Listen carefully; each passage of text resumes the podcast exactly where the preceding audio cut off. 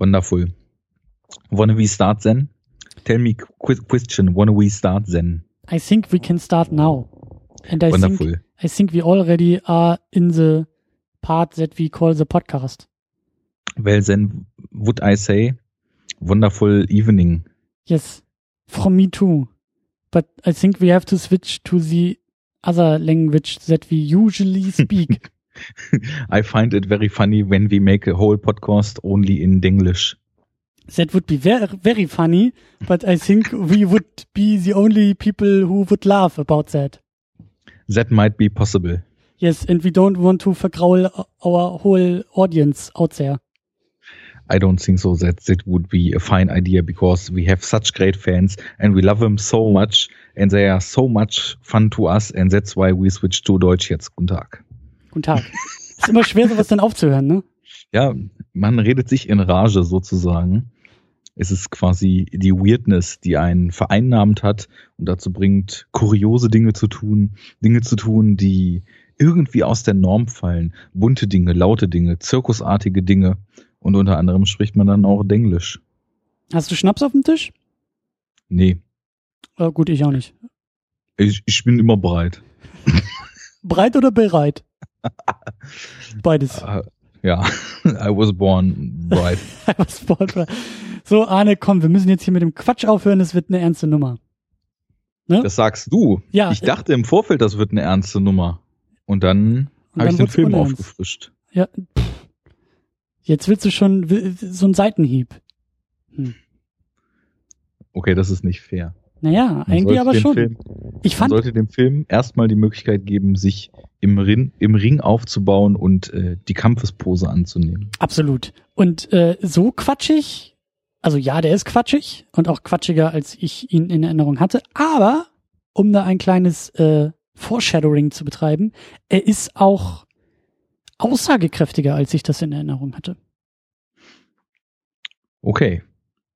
Ich würde Also- sagen, er ist quatschiger, als ich in Erinnerung hatte. Aber er ist nicht Und- nur quatschig. Ja, das werden wir erörtern. Das machen wir. Das machen wir. Über welchen Film reden wir überhaupt? Über Batman Returns von 1992 unter der Regie von Tim Burton. Ja. Der, ähm, glaube ich, sogar seine erste Fortsetzung hier macht. Eine der wenigen. Macht er überhaupt Fortsetzungen für seine eigenen Filme? Nee, er macht manchmal so eine Art Remake. Er hat ja zum Beispiel von einem Kurzfilm Frankenweenie, den er Anfang Stimmt. der 80er, glaube ich, gedreht hat, nochmal so eine Stop-Motion-Langfilm-Version gemacht. Und aber ansonsten, äh, nee, er ist ja auch jetzt zum Beispiel bei der Fortsetzung von diesem unsäglichen Alice-Ding da von vor sechs Jahren. Stimmt. Da war er jetzt ja nur ausführender Produzent, wenn ich mich da recht entsinne. Und ansonsten, das ist was, was man ihm auch bei allem, was er so verloren hat über die letzten Jahre, doch noch zugute halten muss, dass er, wenn überhaupt, Dinge macht, die auf alten, vorhandenen Stoffen basieren, aber dann auch wirklich sowas wie diese Dark Shadows Serie, die war ja aus den 50ern oder so, die er da als Mhm. Film nochmal aufgegriffen hat. Oder also so allerlei Sachen macht, die immer noch vielleicht so ein bisschen ungewöhnlich sind und äh, er sich einfach nur selbst wiederholt, aber das immer noch was anderes ist als das, was uns so in Hollywood passiert. Ja, aber es war ja durchaus so ein, so ein, hatten wir ja letztes Mal auch angesprochen, in der übrigens äh, ausgezeichneten und prämierten Podcast-Episode. Wir müssen uns da ja mal selber loben, ne? Äh, ja, Wir mach haben's mal. ja, wir, wir haben's doch beim guten Daniel vom Spätfilm in die Top äh, und jetzt hier eine Zahl einfügen. Ich weiß nicht, ob das sogar Top 5 der besten Podcasts des Jahres war. Jetzt machst du uns größer als wir sind. 15 war's. 15? Und mit einem, mit einem notable Menschen oder so. Na, dann müssen wir aber noch mit Daniel reden. Ich guck gerade mal so nebenbei nach, welche Nummer das war. Äh, nein, wir sind die 14. Hm. Wir sind der 14 beste Podcast des Jahres 2016 mit unserer Ausgabe zu Batman von eben Tim Burton. Jawohl. Und wenn wir schon dabei sind, auf der 11 ist quasi die frühere feste zweite Hälfte von Second Unit auch nochmal mit mir versammelt. Diverse Talk 14 zu Hayao Miyazaki. Stimmt. Und dann auf der 7 die Second Unit zu Hunger Games. also wer äh, das alles noch nicht gehört hat, nehmt euch doch einfach eine Woche Urlaub und hört euch die Sendungen mal an.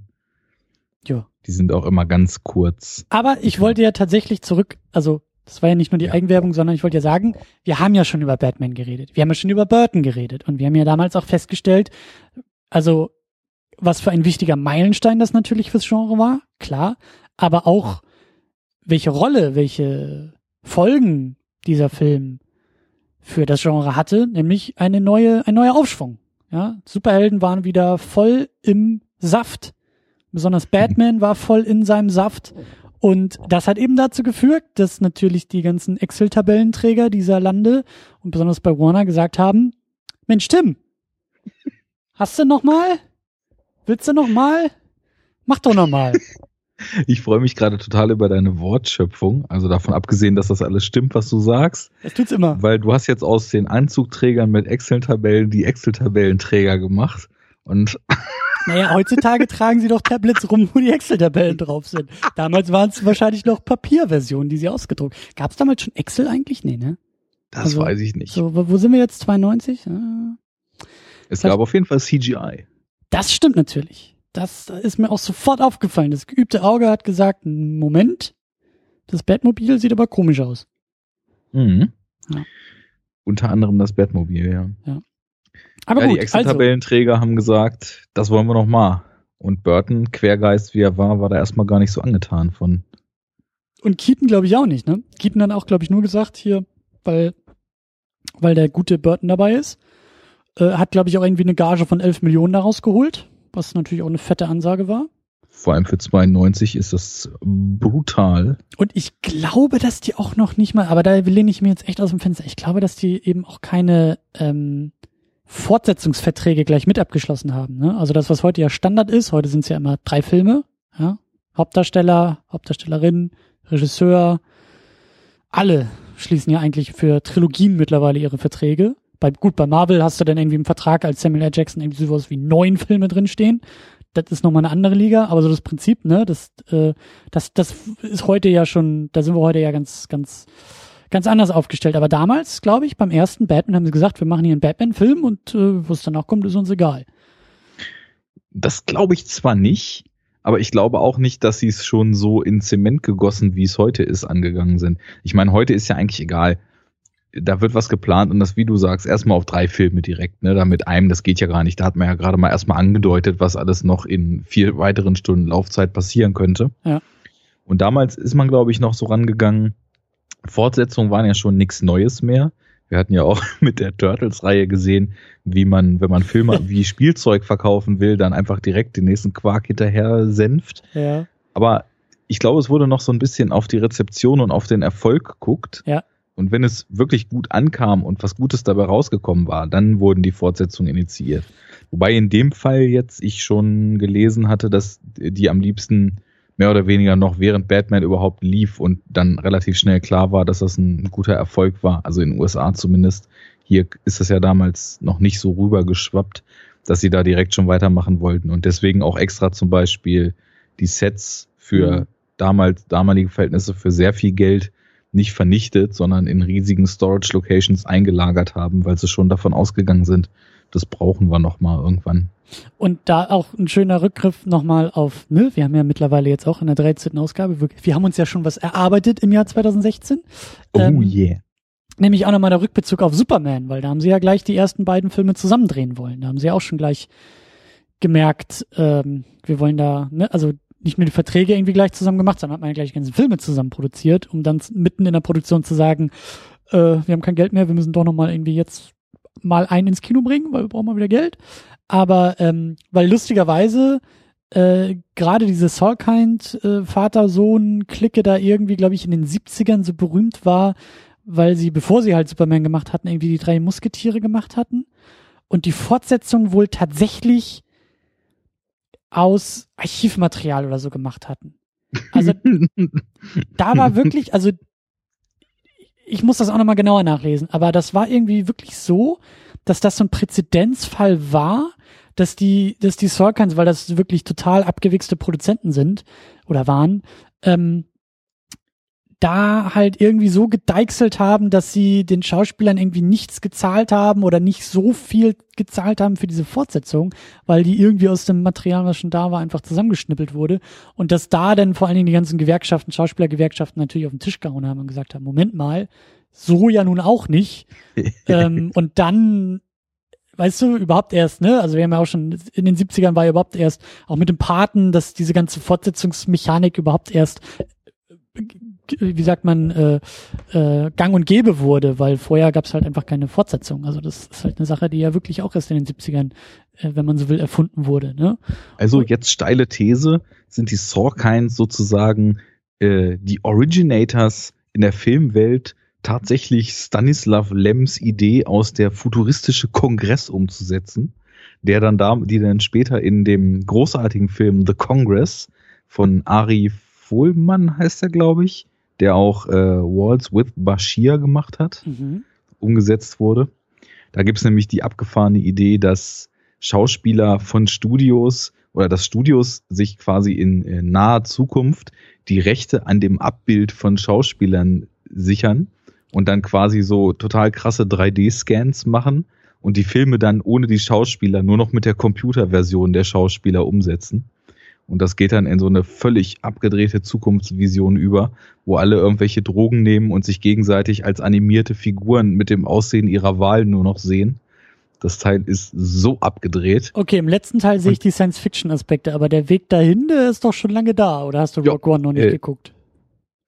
Habe ich nicht, nee. Okay, dann hm, halte ich meinen Mund. Ist da eine, ach ja, klar, stimmt, da haben sie dann ja auch, äh, wie hieß er? Nicht Palpatine, der war früher. Den, der da von, von Vater abgemurkst wird im vierten Teil, ne? Nee, Ist auch egal, ich bin kein, ich bin kein Star Wars Fachmann. Aber äh, worauf ich hinaus wollte, ähm, mittlerweile macht man es eher mit toten Menschen, aber dass halt ja. Schauspieler aus dem Computer kommen und man vielleicht irgendwie ein bisschen was da für irgendwelche Erben zahlen muss und die die Schnauze halten und man den großen Reibach machen kann. So, ich glaube, da sind wir schon.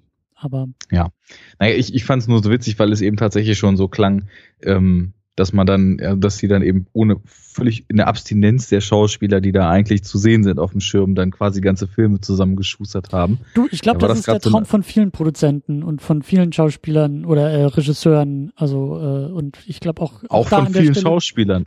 Wenn du dir so einen so einen müden Post 2010 Robert De Niro anguckst, der irgendwie selbst in einem Q&A zu zu Heat zum 25 äh, zum 20-jährigen Jubiläum von Heat also wirklich aussieht, als ob er sich nichts Schlimmeres vorstellen könnte, als da irgendwie mit dem alten Cast und Michael Mann und Christopher Nolan auf der Bühne zu sitzen und halt zu diesem in seinen Augen wahrscheinlich komischen Schinken, den er da vor 20 Jahren mal abgedreht hat, befragt zu werden. Also wenn der nichts mehr machen müsste und trotzdem noch in Filmen sein könnte und dafür Geld kriegen würde, der würde, glaube ich, einiges dafür geben. Oder auch Schon der, traurig, das. Oder auch Harrison Ford. Ich meine, der ähm, schlafwandelt ja auch die letzten mindestens zehn Jahre, wenn nicht sogar 20 Jahre durch seine Filme. Auch bei Episode 7, da hat er schon ein bisschen Lust gehabt. Ja, da ist er mal wieder aufgewacht, ja. Mhm. Da hat man ihn nochmal irgendwie den Wecker gestellt und gesagt, Harrison, du musst noch mal wirklich arbeiten. Ja, mhm. Gut, okay, wenn es sein muss, aber nee. Naja, ich wollte eigentlich nur, ne, jetzt, also ich fange jetzt hier die ganz krasse Enough-Talkisierung an schon mit solchen Eskapaden. Ich wollte eigentlich nur drauf, dass mit diesem, was du angefangen hattest, mit dem Teil 1 und 2 gedreht und so weiter. Da habe ich mich letztens, als ich um, um das Thema gedanklich kreiste, auch nochmal gefragt, ob man das vielleicht so ein bisschen korrelieren konnte mit der Frage, die bei uns mal im Raum stand, warum dieses brutale Hardcore-Franchising, das man heute so kennt, nicht damals eigentlich auch schon mhm. bei den vereinzelten Comicfilmen so dolle durch die Decke gegangen ist, sondern warum da so zaghaft rangegangen wurde. Und da könnte es ja vielleicht auch sein, dass mit diesem gescheiterten 2 in 1 Dreh die Sorkines mehr oder weniger so ein Exempel statuiert haben und dann so die Mentalität herrschte, ach, diese Comic-Dinger, lass uns mal erstmal immer versuchen, ein bisschen kleinere Brötchen zu backen, weil wir haben ja gesehen, wie man sich damit verheben kann. Ja. Wer weiß. Du, und ich glaube, das liegt auch ein bisschen daran, dass, wenn ich jetzt mal so zurückblicke, wir sind jetzt in der 13. Ausgabe, gut, wir haben auch mal hier und da ein bisschen was liegen lassen, so nebenbei. Aber wir sind jetzt beim zweiten Batman, beim zweiten Burton Batman, wir sind immer noch an einem Punkt, wo ich sage, also es gibt im Jahr 92 zwei Regisseure für das Genre. Ähm, Richard Donner und Tim Burton. Richard Donner, der irgendwie achten, also Mitte 70er gedreht hat, 78 seinen Film da rausgebracht hat. Und es gibt einen Burton, der 89 seinen ersten Batman rausbringt. Das sind immer noch Einzelfälle.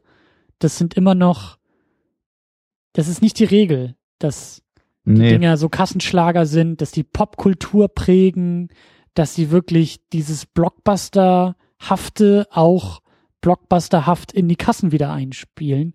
Und deswegen glaube ich auch noch nicht, also ich glaube, das ist auch einer der Gründe, warum man da noch gar nicht in diese, in diese Richtung ähm, gedacht hat. Und da muss ich, weil ich nämlich auch darüber nachgedacht habe, ähm, weil meine Gedanken sind ja eher in der Gegenwart mit diesem ganzen DC-Kram und so, da kommen wir auch irgendwann nochmal hin.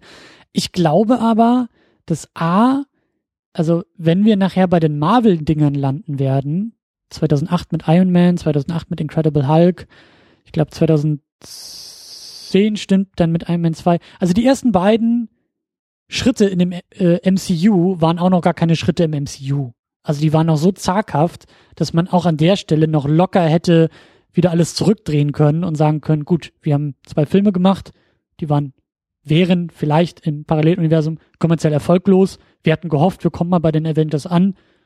Woll, also will keiner sehen. Die Filme waren kacke.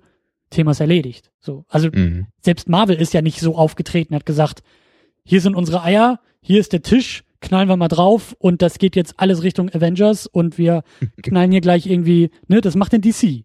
DC knallt so auf den Tisch und sagt, äh, ist klar, Justice League machen wir jetzt auch, was Marvel da drüben macht und das geht aber gleich mit irgendwie drei Figuren und wir machen hier noch Nebenfiguren und wir machen hier noch Foreshadowing und weißt du so, das, das ist dann schon so ein bisschen, ähm, ja, also selbst Marvel hat, das ist der Punkt, auf den ich hinaus will, die haben mit der Hoffnung angefangen, Avengers machen zu können, nicht mit dem Wissen, dass sie es auch tatsächlich tun werden. Also ich glaube, dass eben genau diese Einstellung, man hofft, irgendwann mal Avengers machen zu können, aber man weiß es eben noch nicht und geht vom Konzept her in so eine große Unbekannte rein, dass das wahrscheinlich damals so der generelle Mindstate noch war. Man hat halt Burton engagiert, hat Batman gedreht, hat den alten Writer von Batman rangeholt, hat halt irgendwie die Idee gehabt, was Cooles zu machen. Es hat funktioniert und dann wurde halt beschlossen, alles klar, jetzt legen wir fest, dass wir nochmal was machen und nicht im Voraus auf zehn Filme. Ja. Und Burton hatte halt auch einen schönen Satz gesagt in die Richtung um, ähm, I'll, I'll only come back if there really is something new and exciting about it. Also es war für ihn halt auch nicht selbstverständlich, dass er da wieder als Regisseur einspringt und Batman 2 bis X dreht, sondern er wollte eben schon was erzählen und er hatte da mehr Anspruch dran, als dass irgendjemand im Kostüm rumläuft, bisschen buntes Licht blinkt und dann ist das schon gut und ist Eye Candy und so weiter. Gerade Burton, der ja jemand ist, der zwar auch sehr gleichförmig, immer so Außenseiterfabeln äh, des, desjenigen Misfits sozusagen, der sich in gesellschaftliche Normen und so weiter nicht einfindet, erzählt. Mhm. Ähm, er war eben auch nicht so ohne weiteres dabei. Hat ja auch selber noch veranlasst, dass das Skript gerewritet wird, mehrfach.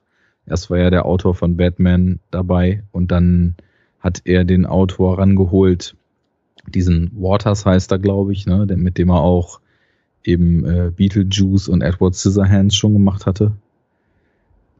Und, ja, oder verwechsel ich da gerade was? Ich glaube, ich verwechsle was. Das weiß ich auch gerade nicht, aber der Waters war auf jeden Fall für Story und Screenplay hier bei Batman dabei.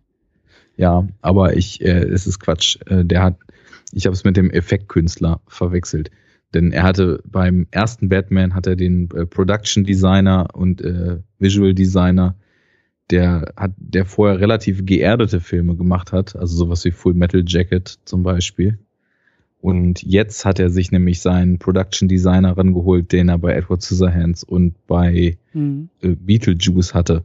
Und der tischt halt, also was so dieses obskure, crazy, äh, fantastische Zirkuswelt, äh, burleske, mhm. was mhm. weiß ich, mhm. betrifft, nochmal einiges obendrauf. Das ist schon ein merklicher Bruch, wie ich finde. Mhm. Ja, ähm, zu Beginn der Sendung, wir haben ja gar nicht mehr so viel Struktur hier in der Superhero Unit. Das ist ja alles in dem, in dem, wie, wie du so schön gesagt hast, die Enough-Talkisierung dieses Formats hat ja, hat ja auch im letzten Jahr ähm, vorangeschritten. Aber ähm, ich will trotzdem diese Frage stellen zu Beginn, was so deine Erwartungen an den Film waren. Du kanntest ihn ja mit Sicherheit schon. Äh, uns war beiden auch klar, dass der in diesen Kanon halt reingehört, weil Batman von Burton gehört da rein, die Fortsetzung auf jeden Fall auch. Aber was waren so deine Erwartungen jetzt auch für diese Diskussion? Wenn, auch wenn du sagst, du warst überrascht, dass der irgendwie so quatschig ist und äh, was, was, was dachtest du denn vorher, vor der Sichtung? Also meine Erinnerung ist da irgendwie total durcheinander geschossen.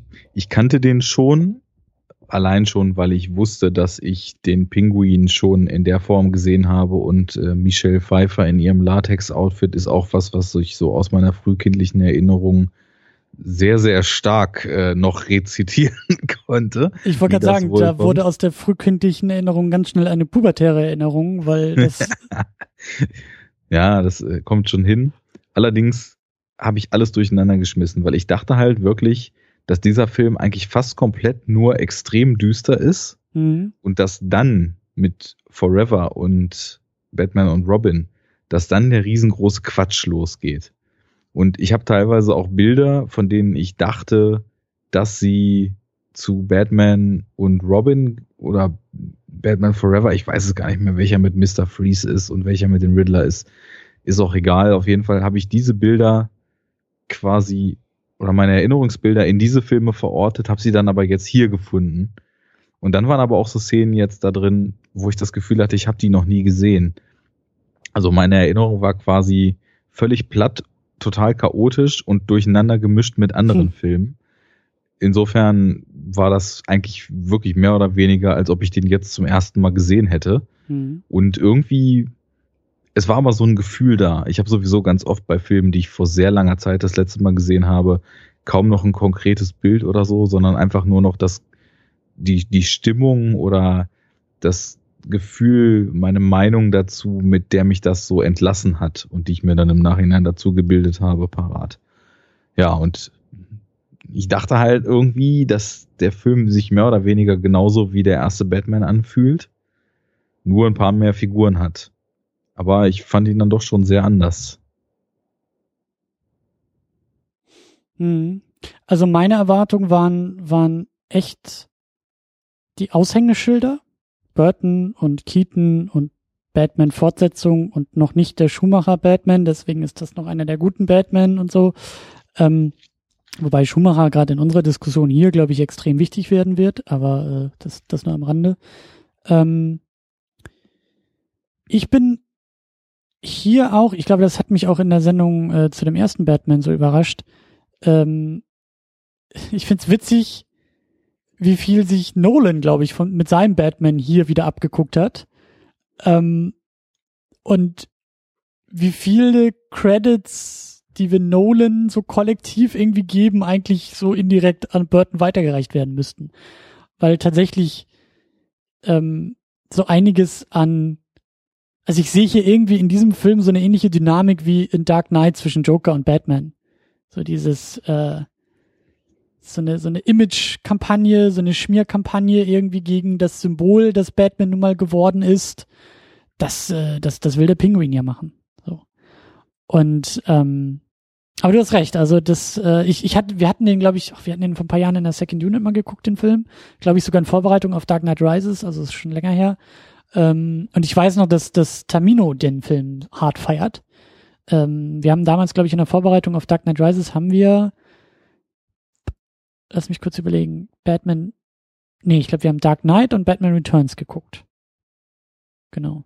Die Fortsetzung von Burton und die Fortsetzung von äh, Nolan haben wir geguckt. Genau, so hatten wir das, glaube ich, aufgezogen. Und ich weiß noch, dass Tamino sagt so, das ist sein Ding. Das ist so sein Batman. Das ist sein, seine Version von Batman. Den Nolan findet er okay.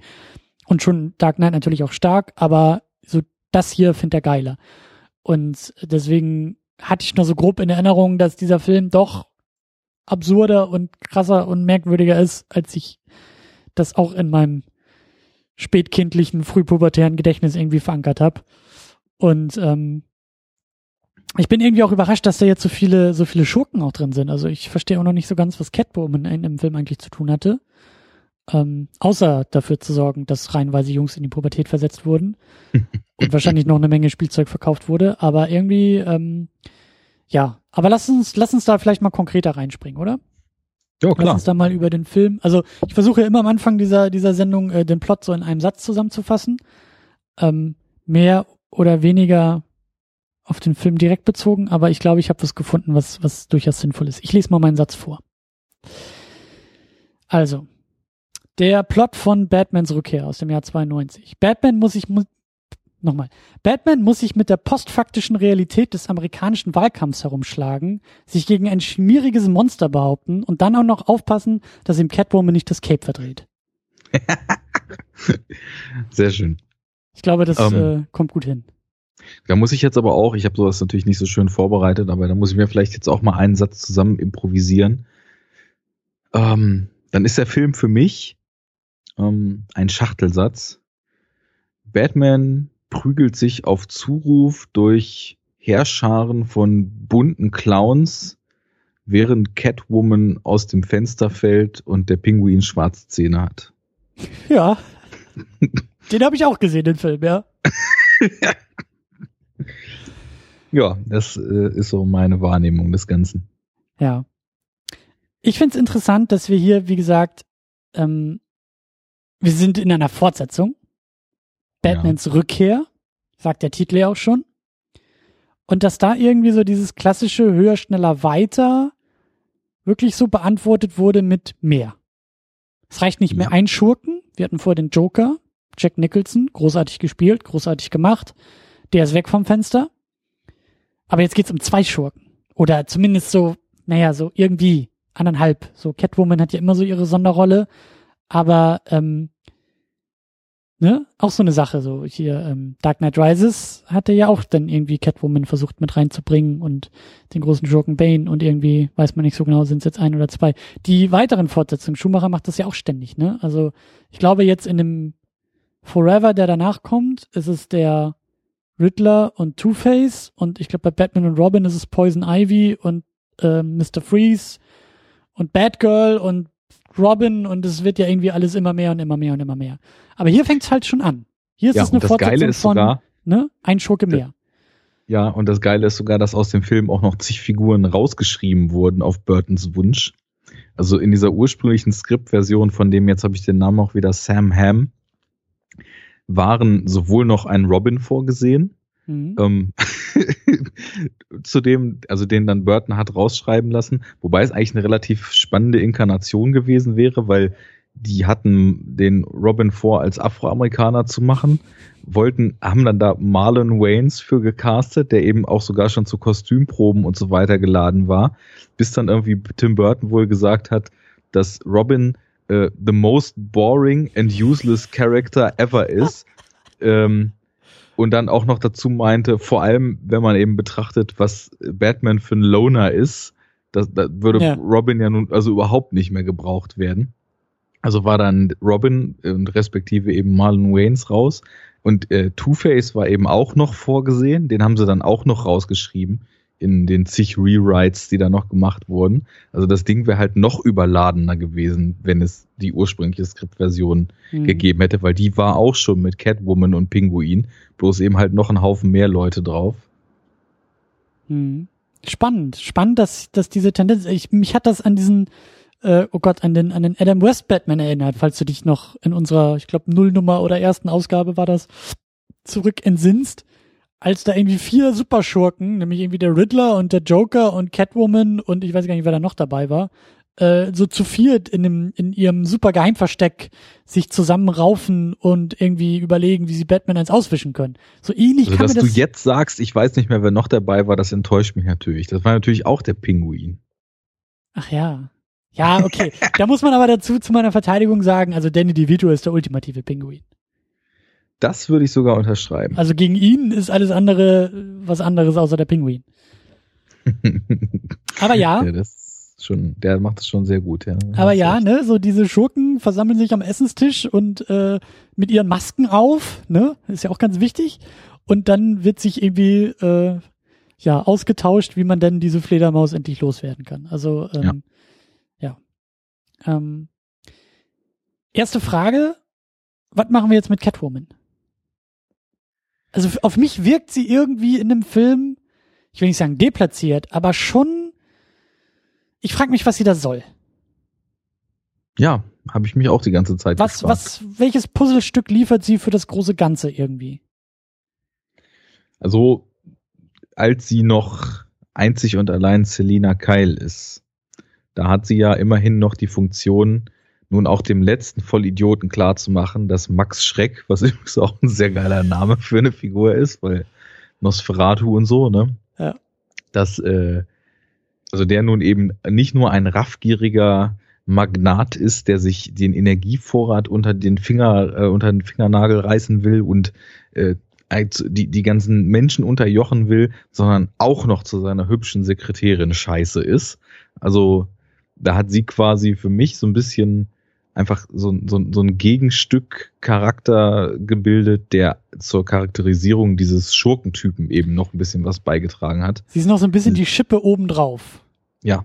Ne, Genau. so, das ist so das Moment, wenn, wenn Superman bei Richard Donner den Präsidenten rettet, Lois Lane rettet, Bankraub verhindert und dann noch die Katze vom Baum holt.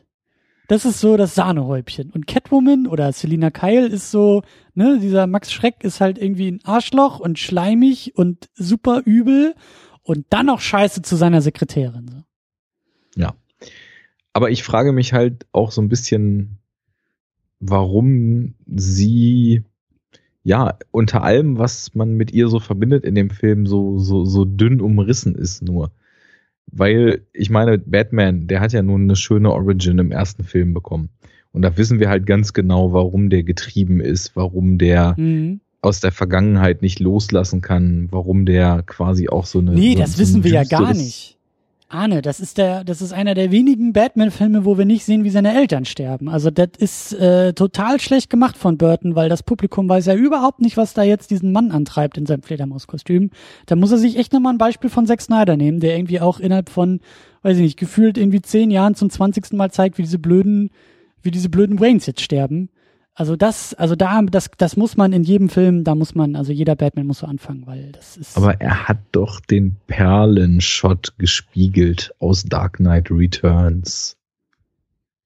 mhm. So, und ähm, also beim Pinguin kriege ich das ja noch grad so zusammen, weil da wird nämlich zumindest immer in so fragmentarischer Form mir was vorgeworfen, was mich irgendwie noch erahnen lässt, warum der jetzt halt so ein völlig missratener Totalpsycho ist. Weil ja, da kommen so, wir gleich noch hin. Da will ich dir ein paar Vorträge zu halten. das kannst du machen. Ähm, aber bei ihr, also ich meine, sie ist halt diese tollpatschige Sekretärin, okay. Und dann fällt sie halt in einem Hochhaus aus dem Fenster.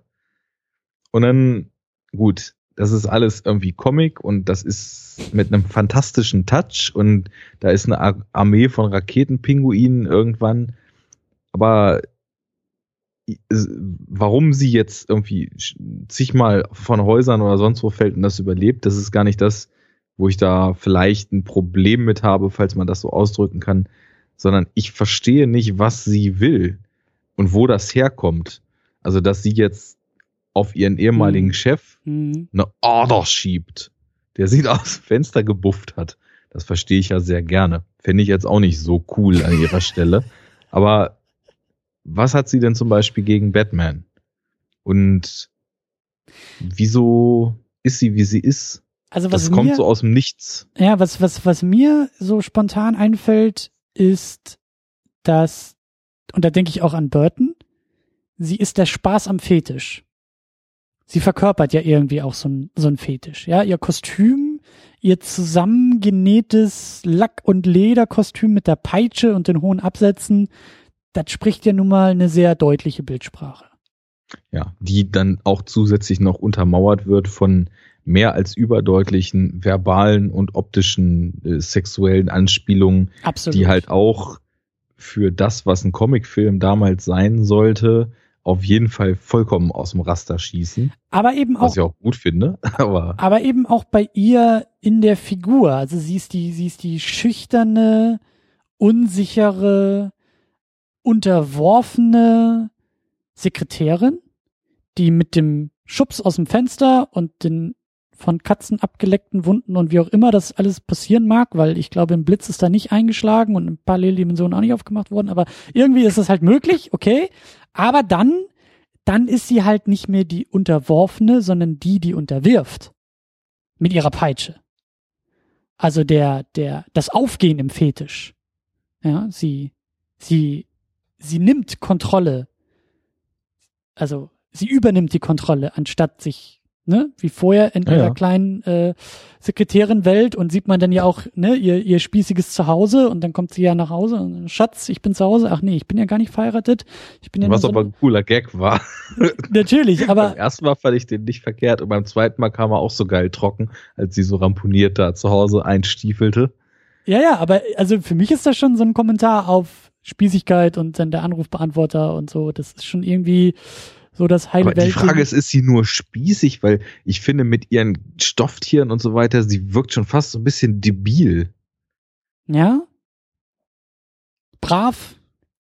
Ja, wahrscheinlich soll das auch in so einer Burtonesque abgedrehten Form einfach so eine Kodierung für so brav und dann im Gegensatz eben dieses Zügellose, was Catwoman dann eben hat und dieses Dominante, um das eben noch stärker zu untermauern es ist halt auch ihre zwei Charakterzüge, die sie dann eben hat, als anfängliches Selina und als mhm. spätere Catwoman, sind halt über diesen schönen visuellen Gag mit dieser Leuchtschrift in ihrem Apartment eigentlich ganz schön beschrieben, wo Hello There steht und nachdem sie ihren Ausraster hat und quasi ihre Transformation in Catwoman abgeschlossen ist, hat sie dann halt das O und das T abgerissen von der Leuchtschrift und aus Hello There ist Hell Here geworden.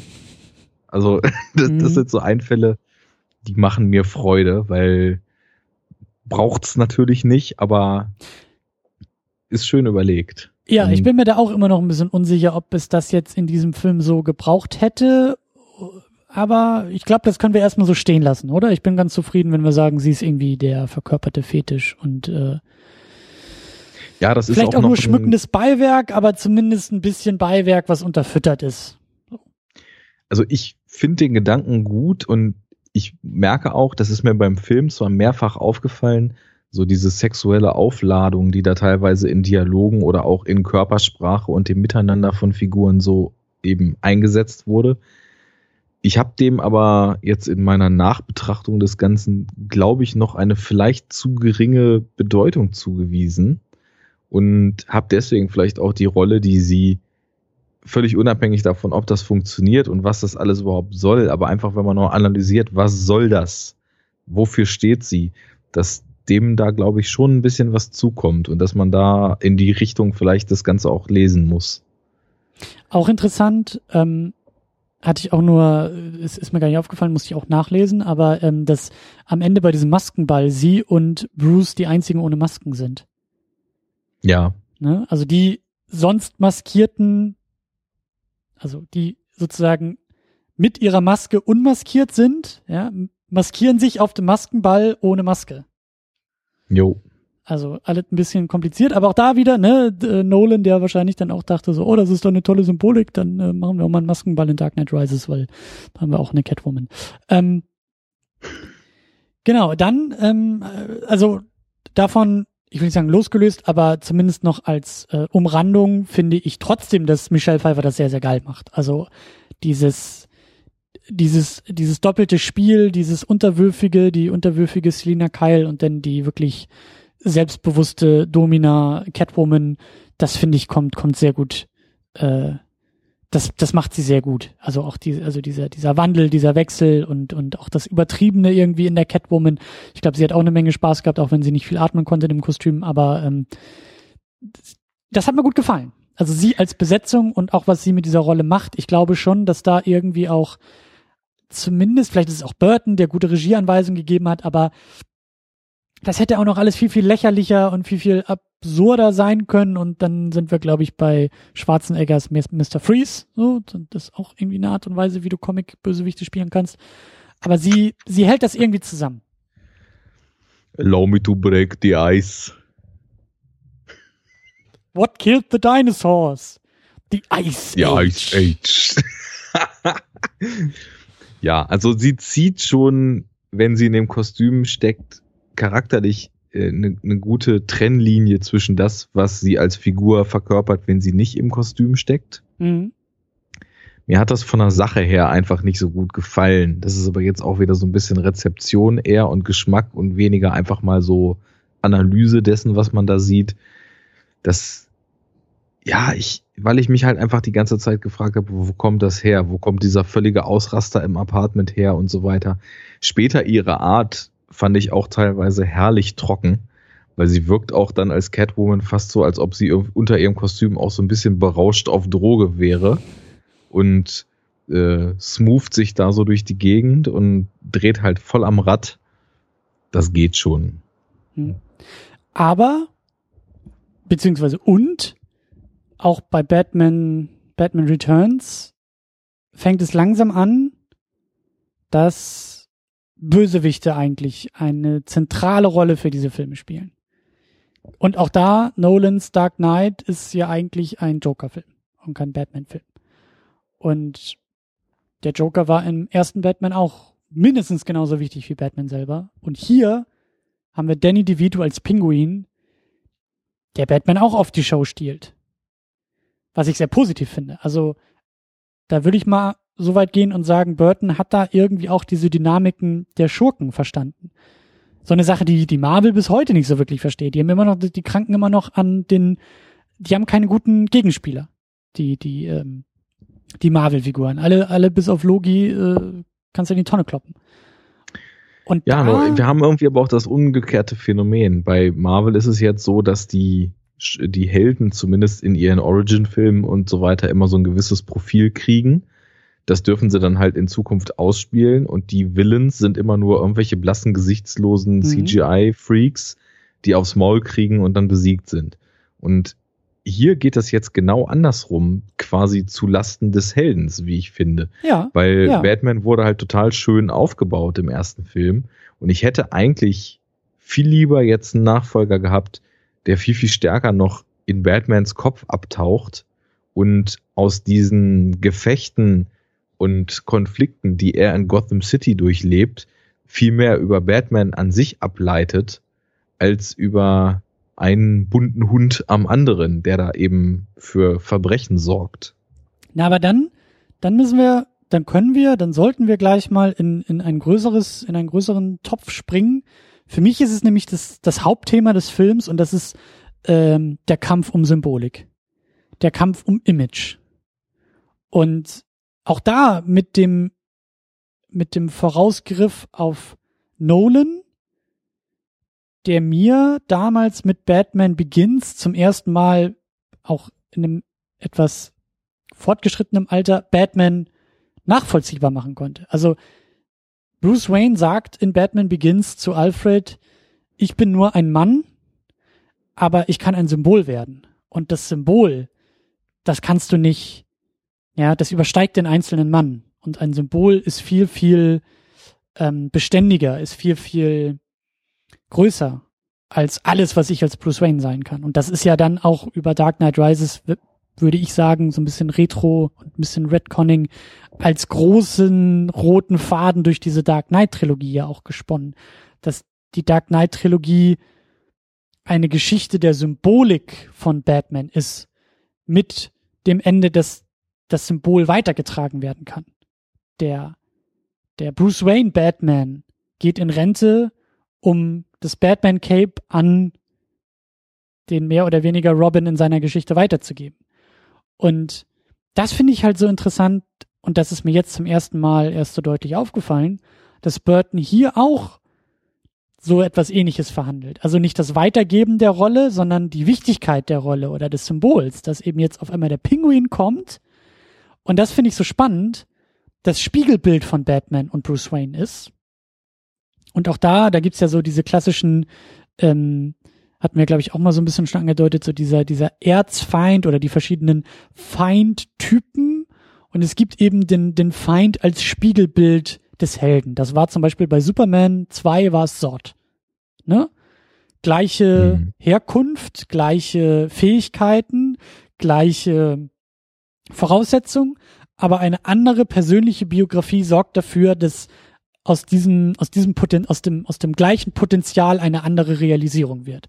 Während Clark Kent als Farmer in Kansas mit Liebe und Werten erzogen wird und dadurch Superman wird, wird Zord als äh, gut, wir sehen ja gar nicht, wie er aufwächst, aber zumindest irgendwie als dieser Militärgeneral auf dem kalten Planeten Krypton, da fehlt die Liebe, da fehlt die Wärme, da fehlt das Menschliche, deswegen ist er gar nicht in der Lage, über sowas nachzudenken, wie Heldenhaftigkeit und so weiter und so fort. Und hier haben wir das Gleiche. Hier haben wir ein, ein reiches Baby, das in eine Welt geboren wird, die ihm eigentlich alles zu bieten hat, genauso wie Bruce Wayne, und ein traumatisches Erlebnis ihn von dieser Familie entreißt. Bruce Wayne werden die Eltern weggenommen und dann ist der große Konflikt als Kind, als Jugendlicher, als Heranwachsender, was heißt das? Was mache ich damit? Was mache ich da draus? Und bei Cobblepot ist das Problem, dass er als Baby von seiner Familie, ähm, ja, wie sagt man, äh, rausgeworfen wird. Also die Familie entscheidet sich dafür, ihn zu verstoßen und nicht das Schicksal hat entschieden, dass ihm die Eltern weggenommen wird.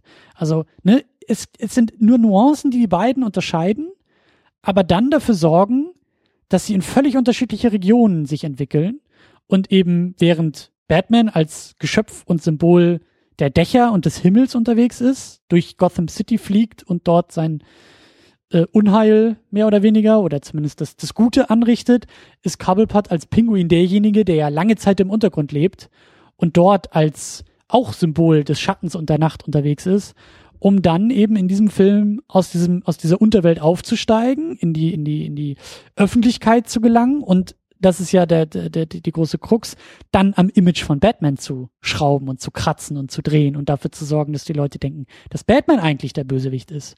Und das fand ich interessant. Ja, aber würdest du denn sagen, dass der Pinguin im Endeffekt nur die ganze Zeit einen diabolischen Masterplan hat und äh, sich an der Menschheit als Ganzes rächen will, weil sie in Form seiner Eltern eben und in Form der Leute, die ihn irgendwie als Anhängigen dieser Freakshow-Zirkus ausgelacht haben, oder ob er tatsächlich zwischendurch sowas wie einen kurzzeitigen Arc zu ja eigentlich dem kleinen Jungen zurück, der eigentlich nur geliebt werden will, macht und dann aber eben doch durch verschiedene Aspekte ja dann wieder eine Kehrtwende macht und dann Batman dekonstruieren will, um selbst mehr gemocht zu werden. Ich verstehe die Frage, glaube ich, nicht ganz. also, einfacher gesagt, ist der Pinguin die ganze Zeit böse und setzt zwischendurch einfach nur so eine andere Persona auf? Oder gibt es bei ihm sowas wie ein Arc? Er wird zwischenzeitlich dann doch ähm, zum Guten hin zumindest oder zum zu, zu menschlicher ja oder nach zur Sehnsucht nach nach Menschlichkeit hin äh, gezogen und dann passieren halt einfach nur Dinge wie sie passieren und dann beschließt er, dass er jetzt richtig Kahlschlag machen muss.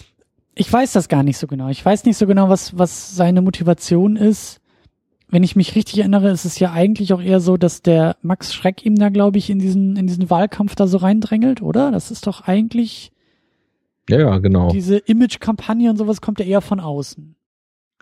Ja, er will ähm, quasi den, den regierenden Bürgermeister im Image schädigen, mhm. wenn ich das richtig verstanden habe. Ich weiß gar nicht, was er da macht. Ich glaube, ähm, es gibt ja diese Veranstaltung, die dann angegriffen wird und dann spielt sich der, der Pinguin da ja erstmal als Retter auf oder so. War das in, in der Richtung? Und äh, in so einer ganz demonstrativen Aktion er da, glaube ich, einen von seinen eigenen Leuten, die da quasi diesen Überfall gemimt haben.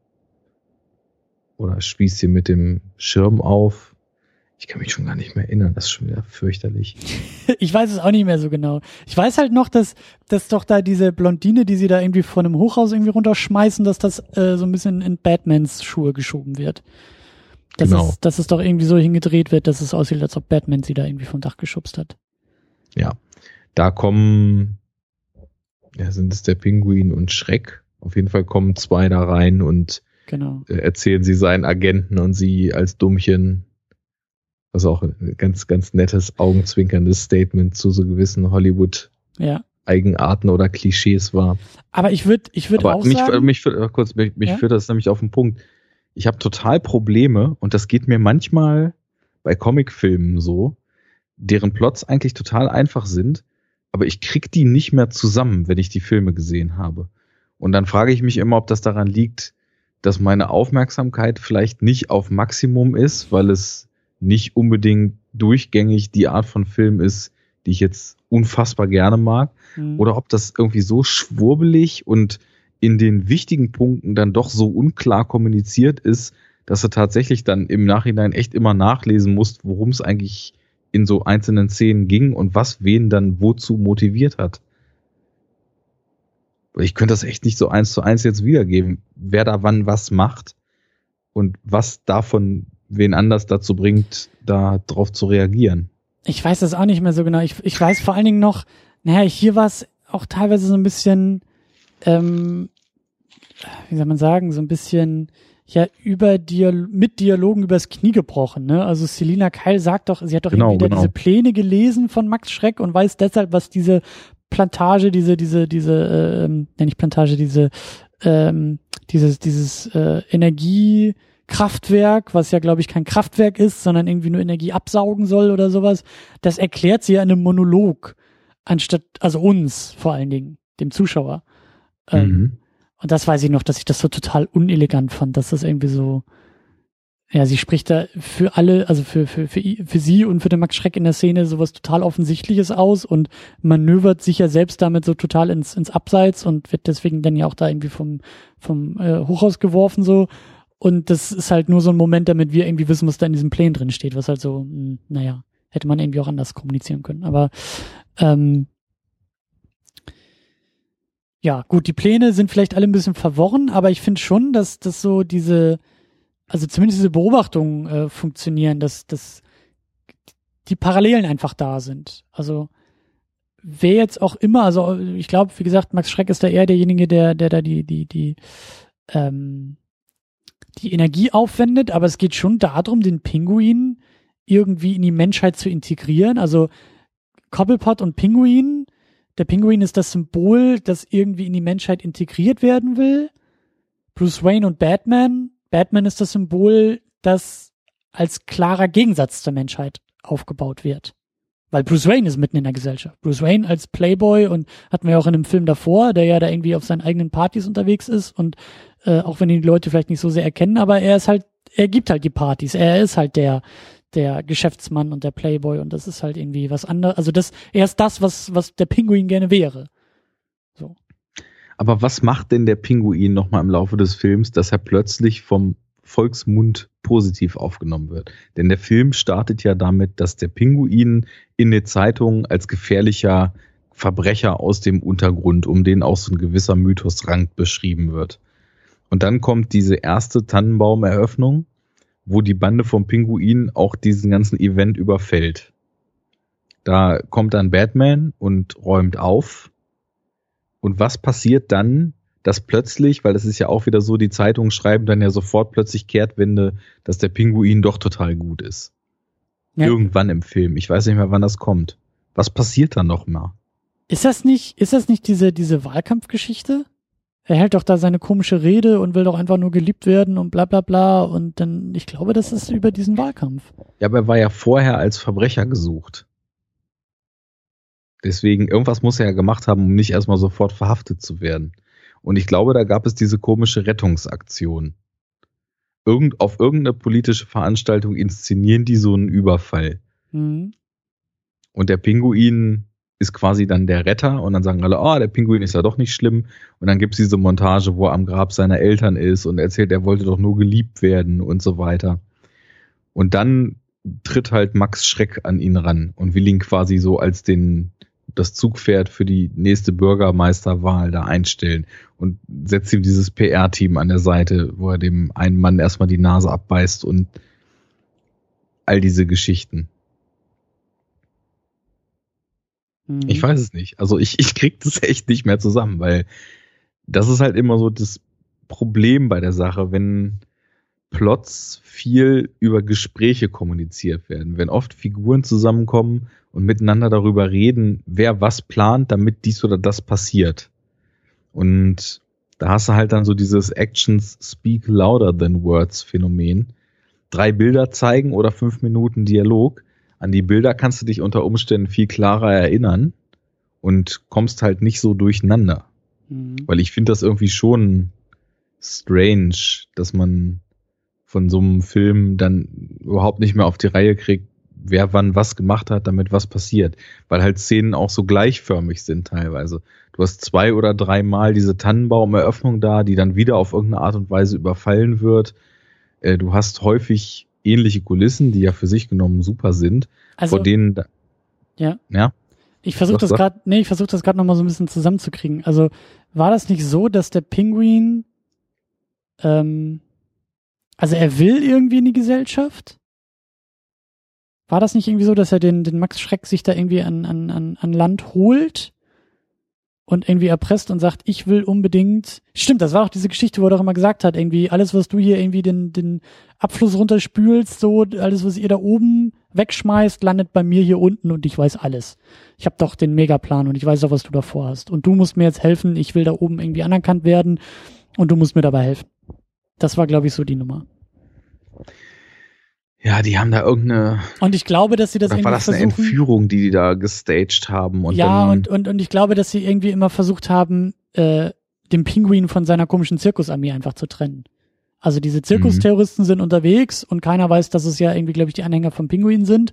Und der Pinguin stellt sich dann als großer Retter hin und sagt, ja, das sind in Wirklichkeit meine Männer, aber das weiß keiner. Ich bin jetzt hier der neue Held und ich bin jetzt hier das neue Symbol und hab dann noch diese tragische Hintergrundgeschichte und das Ganze wird medial so schön aufgebaut und es ist doch alles nur eine, ne, ich bin doch nur ein tragisches, armes Wesen und Batman ist dann ja derjenige, der da ja durch die Aufzeichnung bei dieser Rede, bei der öffentlichen Rede dann dafür sorgt, dass die wahre Motivation und die wahre Identität oder die wahre Absicht herauskommt. Aber dann jetzt nochmal völlig unabhängig davon, dass DeVito ihn cool spielt, ja. dass sein Make-up cool ist, dass er richtig Absolut. viele gute Momente hat, dass er Charisma hat und so weiter.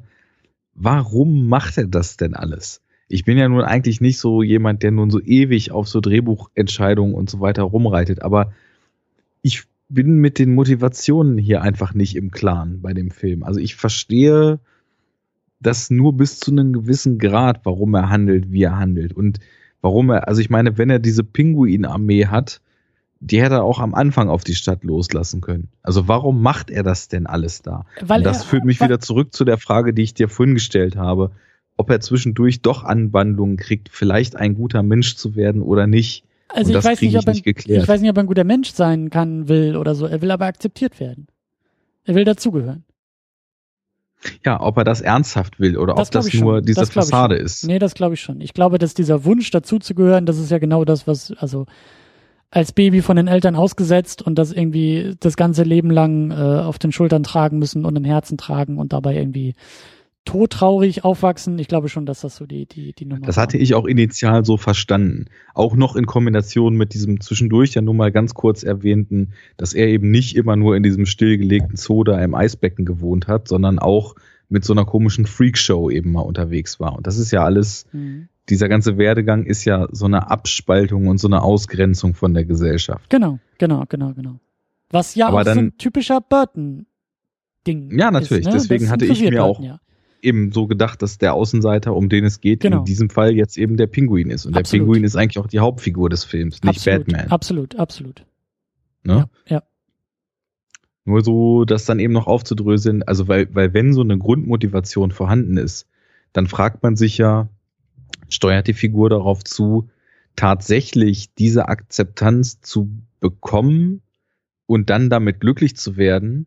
Oder äh, ist es einfach nur so, dass sie der Menschheit für diese ganze Grausamkeit, die sie eben im eigenen Werdegang sieht, was eins auswischen will, sich deswegen quasi erstmal in die Herzen spielt, damit es dann noch mehr wehtut, wenn man die Herzen bricht. Also die Frage, ob es am Anfang um Erlösung geht oder nicht dieses Erlösungsmoment als Plan der Rache schon immer funktioniert hat. Genau, genau. Ja. Das ist die, das ist wunderbar die Frage, die ich die ganze Zeit schon versuche zu formulieren, nochmal auf den Punkt gebracht, ja.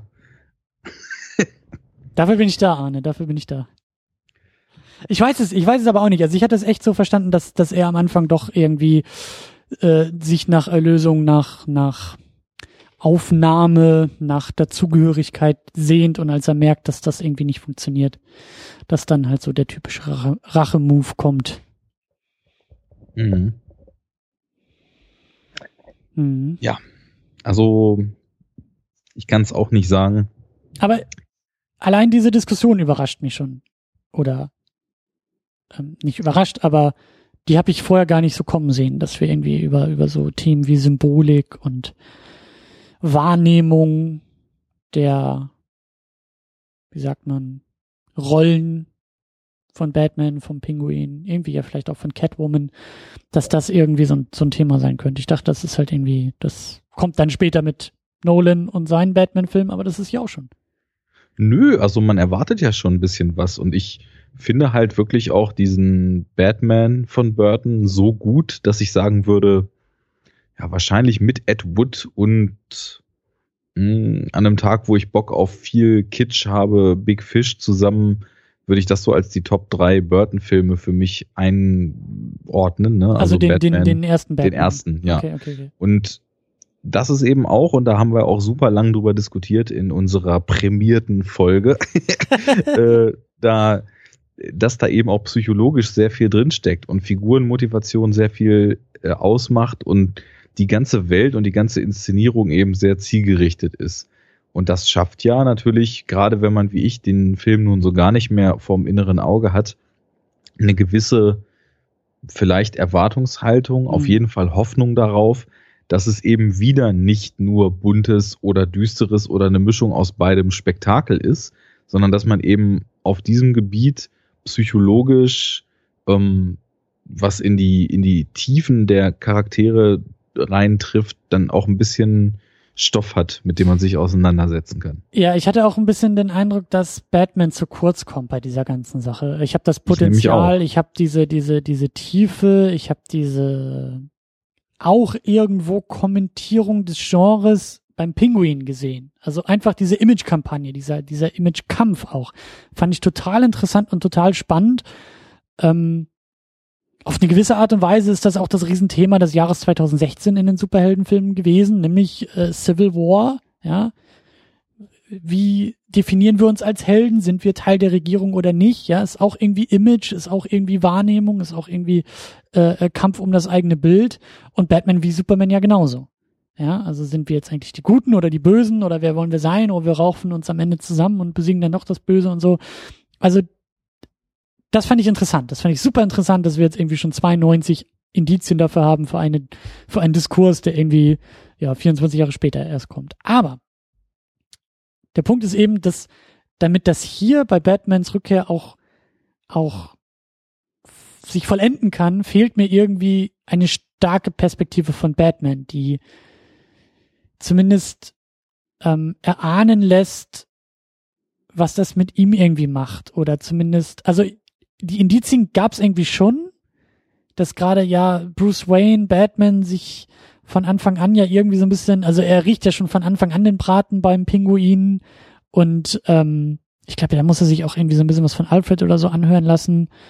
Ähm, so nach dem Motto, na, bist du nicht einfach nur eifersüchtig, dass er jetzt der neue Medienstar ist und der, der, der neue Darling der Presse und so und du das nicht mehr bist als, als Batman.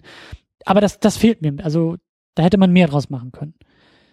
Finde ich nämlich auch. Also ich meine, man kann ja von, verhandeln können. Man kann ja von vorne direkt mal anfangen, allein schon erstmal beim Titel. Also man hatte im ersten Film ja tatsächlich so das Gefühl, Batman war dieses ungewisse Etwas, ja, hatten wir damals gesagt, was in den Schatten lauert, auf das sich kein Verbrecher ein Bild machen kann und auch die Allgemeinheit weiß nicht so richtig, was er damit anfangen soll. Und jetzt haben wir hier einen Film, der heißt Batman Returns von wo returnt der denn überhaupt?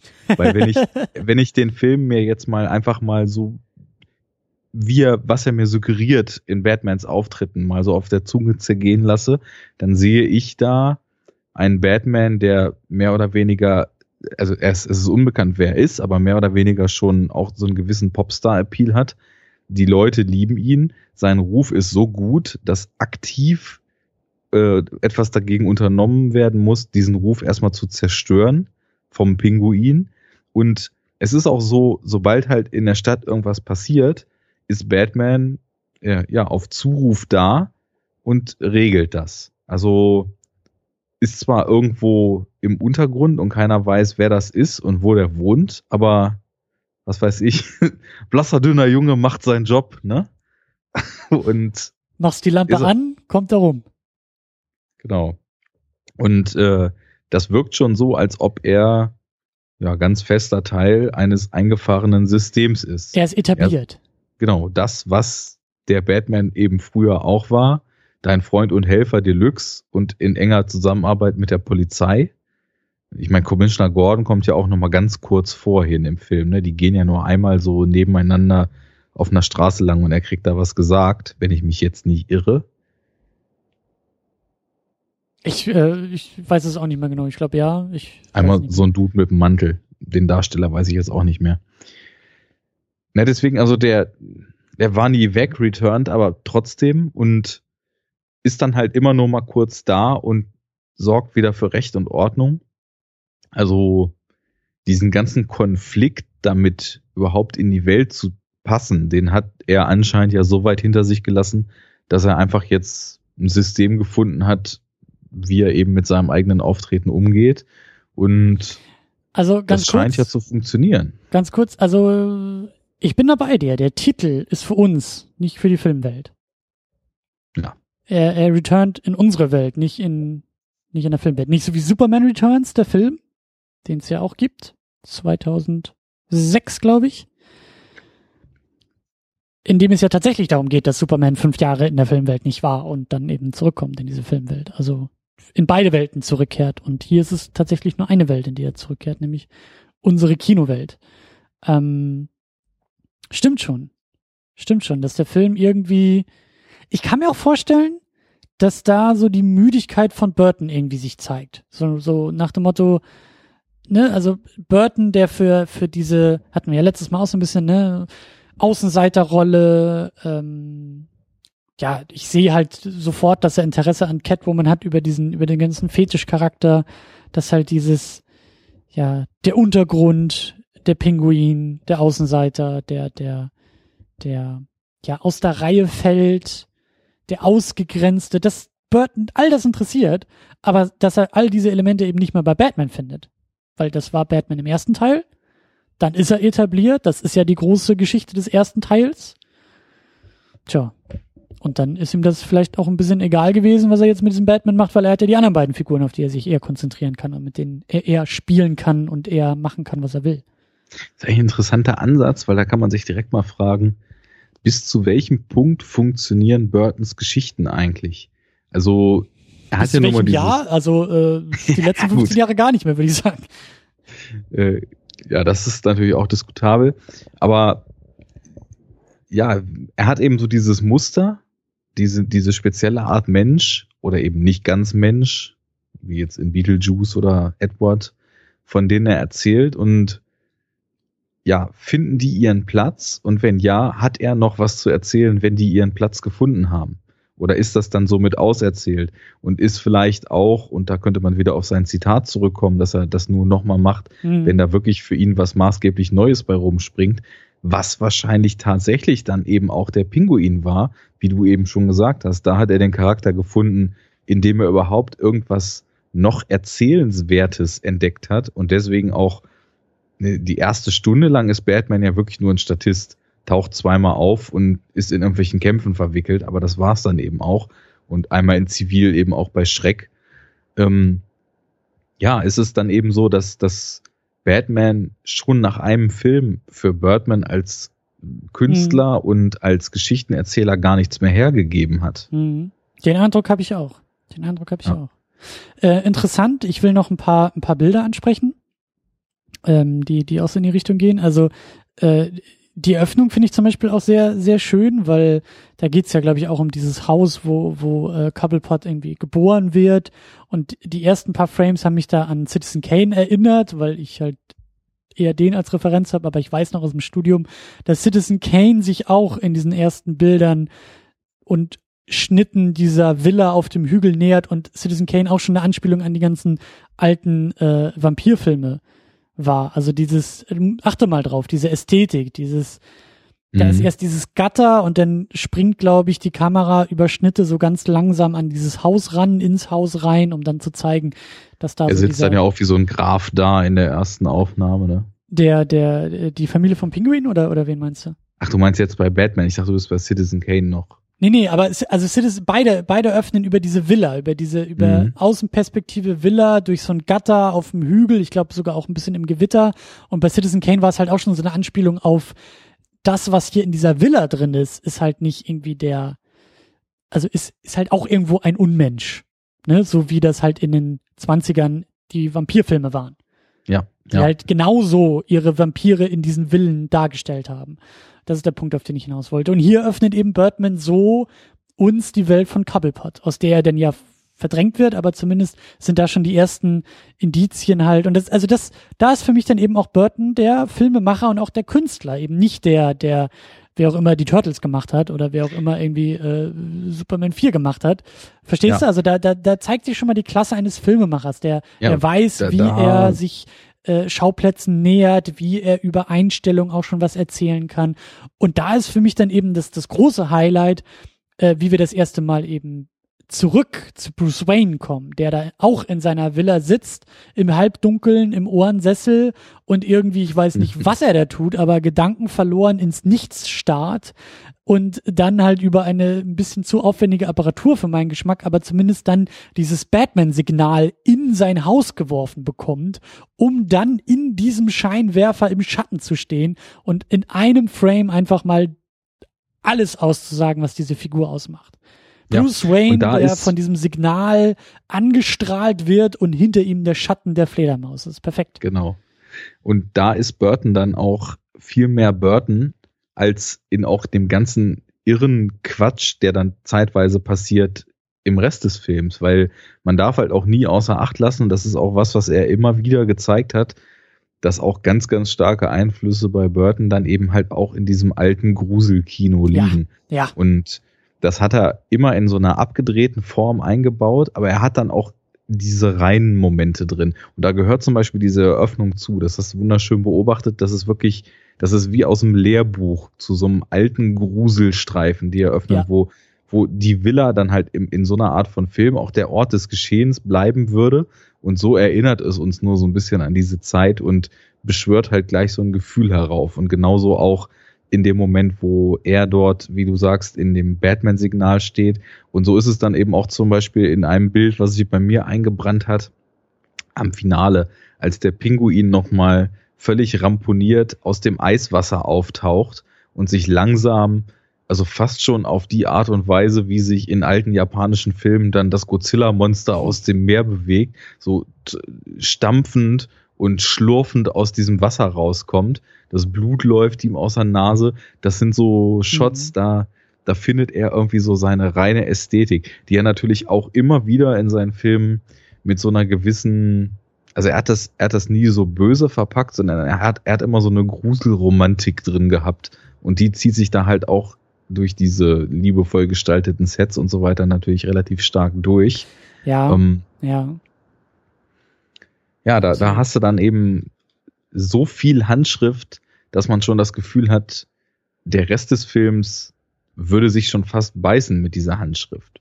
Weil ich auch immer denke, eigentlich ist Burton überhaupt nicht so der Regisseur, den man jetzt so mit Action-Szenen in Verbindung bringt. Und man mhm. sich fragt, auch bei allem Skurrilen, was dann eben mit Clowns-Moves und so weiter da reingebracht wird, fühlen die sich denn überhaupt stimmig und passend an, die Action-Szenen in so einem Film?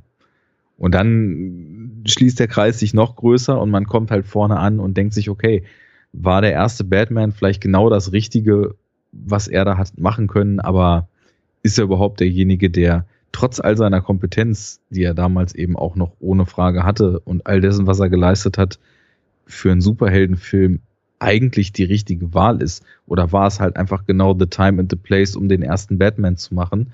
Und beim zweiten fragt man sich halt schon, gerade auch dieses höher, schneller, weiter, ob er da eigentlich die richtige Person ist, die da noch das rausholen kann, was es da rauszuholen gilt.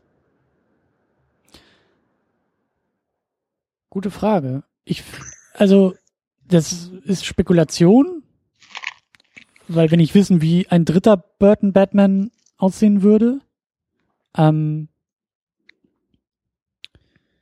aber ich glaube schon, also ich, ich würde nicht so weit gehen, dass ich, dass für mich dieser ganze Film auseinanderfällt oder dass ich da irgendwie alles in Frage stelle. Aber du hast schon recht, die, die Zeichen sind da, ähm, die Probleme sind da. Die Probleme werden deutlicher oder vielleicht schleichen sie sich hier erst ein oder vielleicht nutzen sich die Highlights aus dem ersten Film hier deutlicher ab, sodass uns die Probleme größer auffallen. Also aber da passiert schon was. Ich sehe da auch so ein bisschen die Kurve einknicken. Ich, ich, ich sehe da eine Entwicklung zu Problemen hin oder, oder andersrum eine problematische Entwicklung vielleicht eher. Ähm, aber ich glaube, das ist schon auch ganz, ganz gut, dass wir, dass wir eben keinen dritten Burton Batman haben. Also, also, das vielleicht auch der nächste Batman-Film, den wir besprechen, ich glaube, das ist Batman Forever. Auf jeden Fall der erste Schumacher-Film. Vielleicht auch, das wird dann spannend in der Diskussion, einfach so ist, weil Burton vielleicht auch schon so ein bisschen hingearbeitet hat auf die Probleme, die sich Schumacher einhandelt. Weißt du, was ich meine? Also, mhm. das, klar, ein, ein dritter Batman-Film von Burton wäre nicht Batman Forever. Aber ich glaube auch nicht, dass der perfekt wäre, dass der automatisch, ähm, also das, ich glaube auch, dass der sich so ein paar Probleme eingehandelt hätte, die, die, die wir jetzt mit Schumacher assoziieren, nämlich, ne, wir haben jetzt ja die Tendenz, ja, größer, höher, schneller, weiter, zwei Villains, bei dem wir, bei dem wir jetzt schon sagen, pff, einer ist eigentlich zu viel, ähm, und dann vergisst er eigentlich seine Hauptfigur Batman und verschiebt sich nur noch auf seine Bösewichte und so. Also das sind ja auch Probleme, die bei diesen Schumacher-Filmen der Fall sind. Und äh, deswegen ist vielleicht auch ganz sinnvoll und, und äh, ganz, ganz gut, dass äh, Burton da dann auch ausgestiegen ist. Also ob die Probleme jetzt in den Schumacher-Filmen auftauchen, das kann ich nicht sagen, weil, wie gesagt, das war alles ein Riesenerinnerungschaos. Mhm. Und da werden bei mir auf jeden Fall auch Dinge durcheinander geschmissen, die eventuell gar nicht zusammengehören. Da enthalte ich mich erstmal einer vorläufigen Aussage. Naja, aber ich, ich ein, glaube, ein aber was ich kurz dazu sagen wollte, okay. ähm, ich habe, ich bin glaube ich auch einfach nur auf der Suche danach Gründe und ein Verständnis dafür zu finden, warum zwischen dem ersten Batman, der sich für mich völlig rund anfühlt, also da ist gar nichts, was da rausfällt. Auch dass der Joker teilweise völlig abgefreakt ist und zwischendurch so ein Quatsch passiert wie eine riesenlange Knarre, wo ein Fähnchen rauskommt oder sowas. Das fühlt sich völlig stringent für mich an. Und dieser Batman Returns tut das eben nicht. Und ich hm. weiß nicht so, oder ich wusste nach dem Schauen gar nicht so richtig warum. Ich konnte zwar mit dem Finger drauf zeigen und konnte teilweise sagen, diese Weirdness und diese Albernheit, die kommt für mich jetzt irgendwie aus dem Nichts. Ich, ich weiß gar nicht, wo die jetzt etabliert werde oder etabliert wurde, dass ich die jetzt hier einfach kaufen kann. Das fühlte sich alles nicht so richtig erarbeitet, genauso hm. wie Catwoman sich nicht erarbeitet fühlt. Und ich glaube, ich kreise einfach nur drum rum, weil ich verstehen will, wieso ich rein emotional da nicht so einen guten Zugang hatte und ja, das Ding eben nicht stringent finde. Das ist bei mir immer so ganz gefühlt. Also ich klar, klamüser mir den nicht einmal komplett rational auseinander und weiß dann, okay, das und das passt nicht, also fühle ich so und so. Da steht ja das Gefühl halt im Vordergrund. Ich helfe dir mal. Ich glaube, es liegt ähm, an so Momenten, ja, wie diesen ganzen Zirkus, Clown, Terroranschlag mit irgendwie auf Stelzen und all diesen komischen Momenten. Ja, glaube, oder Michael Keaton, der am CD-Player steht und scratcht. Absolut. Das ist Den wollte für ich mich auch noch halt mitnehmen. schon so eine Liga mit Ice Ice Go Ninja Go.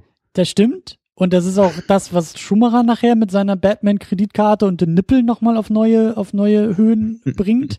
ähm, wobei ich halt auch sagen muss, ich glaube zu Burtons Verteidigung, ich glaube 92 war die CD als Medium noch nicht so verbreitet, sondern glaube ich eher noch ein Prototyp oder zumindest eher ein, ein, ein, ein, ein, ein, ein, ein frühes Medium, so dass man vielleicht gar nicht wusste, dass das Scratching damit einfach nicht mehr funktionieren wird, aber ähm, Benefit of the Doubt an dieser Stelle. Aber ja, natürlich, der, der, der scratchende DJ Batman.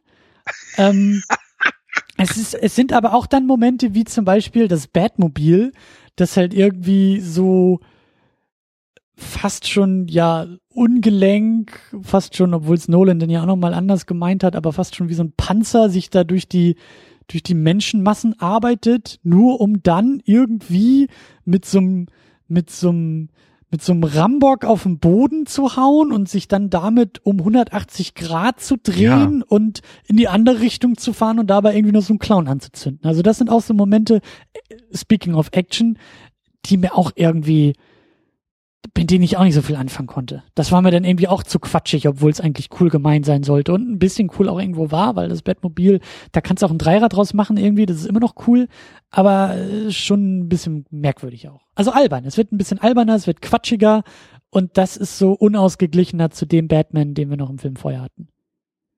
Ja. Vielleicht ist da auch das Studio im Rücken und sagt hier, übrigens, wir wollen jetzt auch langsam, oder wir haben gesehen, wie viel Spielzeug wir verkauft haben mach noch mal so ein Catwoman dazu, weil dann können wir auch den Mädchen irgendwie noch eine Barbie verkaufen. Äh, mach dann noch mal irgendwie ein bisschen mehr mit dem Batmobil, weil wir müssen noch ein paar neue Modelle vom Batmobil verkaufen. Weißt du, und, und nicht erst ja. mit Schumacher haben sie ihm das alles aufgedrückt, sondern das ging hier vielleicht auch schon los. Und Burton war an einer Stelle, an der er gesagt hat, gib mir den Scheck und der Rest ist mir nicht mehr ganz so wichtig. Das glaube ich aber nicht. Also.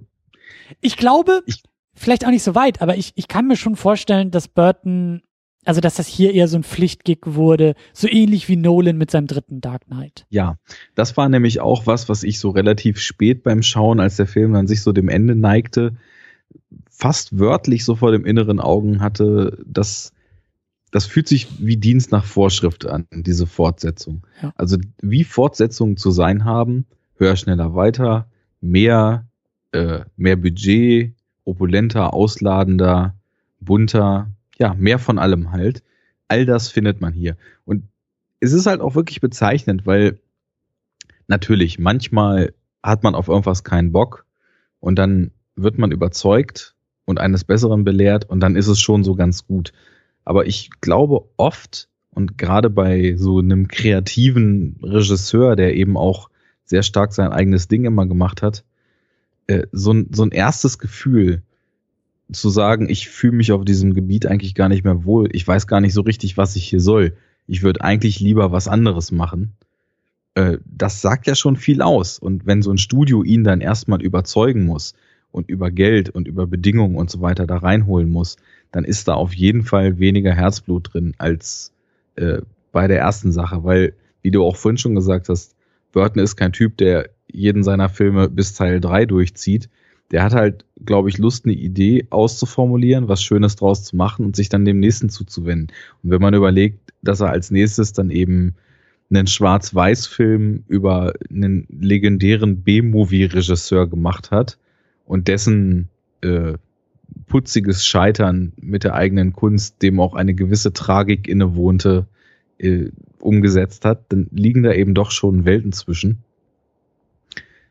Ja, also. Ja, und ich, ich glaube, der, äh, also ein Punkt ist auch, ohne das jetzt irgendwie zu, du kannst ja nicht in die Leute reingucken, aber ich glaube, dass du, wenn du kein Herzblut oder wenn das Herz, oder wenn du nicht brennst für eine Sache, sondern, naja, wir kennen das vielleicht auch so vom Job oder von irgendwelchen anderen Projekten oder aus der Schule. Du kriegst das auf den Tisch und du sagst, ja, ich mache jetzt das Beste draus Freiwillig hätte ich es jetzt vielleicht nicht unbedingt gemacht, aber ich mache das Beste draus. Dann bist du, glaube ich, auch, dann hast du ein ganz anderes Energielevel dabei und bist vor allen Dingen nicht gewillt, so zu kämpfen, wie für dieses Herzensprojekt, bei dem du irgendwie seit Jahren dir Absagen holst, an dem du seit ja. Jahren schraubst, ja. dass du halt aus Überzeugung in die Welt gebären musst für dein eigenes persönliches Glück Für dein mhm. Ego, für alles, was jede Faser deines Körpers schreit danach, dass das existiert. Wenn, wenn diese, dieses Level von Hingabe nicht gegeben ist, sondern tatsächlich eher so, das, wie gesagt, ich glaube jetzt auch nicht, dass, dass Burton da irgendwie den George Lucas gemacht hat und ähm, irgendwie überhaupt nicht mehr gearbeitet hat oder so, nee, sondern schon, er war Fall. dabei und er, ne, haben wir ja auch gesagt, ich glaube auch, dass er besonders bei den bei den beiden Villains äh, sich sich sehr stark austoben konnte, aber dass vielleicht einfach diese Flamme gar nicht mehr so groß war, sondern ein bisschen geringer wurde und dann ja gut, dann machst du mal einen Vorschlag, der ist jetzt nicht angenommen worden. Gut, ist jetzt auch nicht weiter wild, wenn es denn nicht ganz so läuft, wie du dir das mal ursprünglich gedacht hast. Und das das weißt du, das das merke ich das kann man hier vielleicht in so manchen Momenten so ein bisschen unterstellen. Wie gesagt, für mich fällt der Film immer noch nicht auseinander dadurch. Das funktioniert alles immer noch ganz gut. Aber es ist schon ein, ähm, ja, ein, ein, ein, ein, eine Dynamik vielleicht, die dann auch im späteren, in späteren Beispielen des Genres dann eher dafür sorgen, dass die Leute vielleicht doch echt mal auf die Schnauze fliegen. Guck dir Sam Raimi an, der mit seinem dritten Spider-Man auch so viel Vorgaben bekommen hat und vielleicht auch gar nicht mehr so viel Bock selber hatte, dass das auch eher ein schwieriges Produkt wurde. Oder da noch schwieriger wurde und dort die Probleme noch größer waren. Ja. Aber da äh, möchte ich auch noch so ein bisschen hinkommen, weil das versuchen wir auch immer zum Ende der Diskussion. Was, was ziehen wir denn jetzt so ein bisschen an größeren Erkenntnissen raus, vielleicht für das Genre? Oder was können wir da jetzt ableiten? Oder was beobachten wir hier, was, was, was wir vielleicht fürs weitere Genre vermuten können? Also wir beobachten auf jeden Fall vielversprechende Excel-Tabellen, weil ich weiß nicht, wann es losging mit diesem Trend, aber mittlerweile ist es ja so, wenn jetzt ein neuer Comicfilm startet und das ist nicht der obskurste Seitenliegen, äh, Seitenarmheld von Liga XY, sondern ein einigermaßen bekannter, dann ist das ja gefühlt schon ein Flop, wenn er nicht mit dem stärksten Wochenende aller Zeiten startet. Und das gab es ja hier, ich weiß nicht ob erstmalig, aber wurde ja auch groß äh, posaunt, dass Batman also den das stärkste Startwochenende mhm. aller Zeiten hatte mit diesem zweiten Teil. Und ähm, da werden die Excel-Tabellenträger sicherlich auch Blut geleckt haben. Ähm, ansonsten sehe ich hier die Erkenntnis, dass äh, was wir auf die auf jeden Fall auch noch ähm, in Zukunft sicher häufig sowohl in geglückter als auch weniger geglückter Form diskutieren werden, dass der Schurke halt auch die Hauptfigur sein kann. Mhm. Äh, das würde uns ja auch gerade eben bei Batman nochmal so begegnen oder zumindest zur Diskussion stehen, weil ich würde mit dem, was du vorhin über Nolans Joker gesagt hast, äh, zu Teilen mitgehen, allerdings das Ganze noch ein bisschen ausweiten und auf anderer Seite einschränken wollen, dazu aber wann anders mehr. Kommt ja noch. Ähm, ja, und ansonsten, dass man einen Film nicht so vollstopfen sollte, sondern mhm. sich vielleicht eher auf Kernaspekte fokussieren sollte. Denn es, also es gibt in diesem Film ganz, ganz tolle Szenen. Also viele Pinguin-Szenen finde ich klasse. Den ersten Auftritt von Catwoman finde ich klasse. Auch den Shot, nachdem sie da aus dem Fenster gefallen ist am Anfang, finde ich super. Später diese, diese Geschichten mit dem Pinguin, was ich meinte, wie er da aus dem Wasser rauskommt, ist also rein audiovisuell klasse, von der Inszenierung gut. Aber wenn ich jetzt wählen sollte, ich möchte mir jetzt einen Batman-Film angucken, welchen soll ich nehmen, dann würde ich auf jeden Fall immer zum ersten greifen. Oder bei dem hier halt mir die tollen Szenen angucken und zwischendurch halt auch so ein bisschen auf Durchzug stellen, weil ich wirklich finde, dass eigentlich alle Action-Szenen total uninteressant sind in dem Film mit so ganz kleinen Ausnahmen, aber das hat mir wirklich nicht viel gegeben. Und es wirkt für mich auch, und ich war eigentlich relativ kritisch, nachdem ich den gesehen hatte, deswegen muss ich das jetzt zumindest hier auch nochmal so rausposaunen. Es wirkt für mich auch nicht, als ob Burton auf diese Action so sonderlich groß Bock gehabt hat. Ich meine, es gibt natürlich im ersten Film auch Action, aber auf einer anderen Skala als hier. Mhm. Hier sind immer so ganze Plätze voller Leute am, am Kloppen oder es passiert halt unheimlich viel in den Bildern und es wirkt auch auf mich so ein bisschen überladen, aber dabei halt ziellos.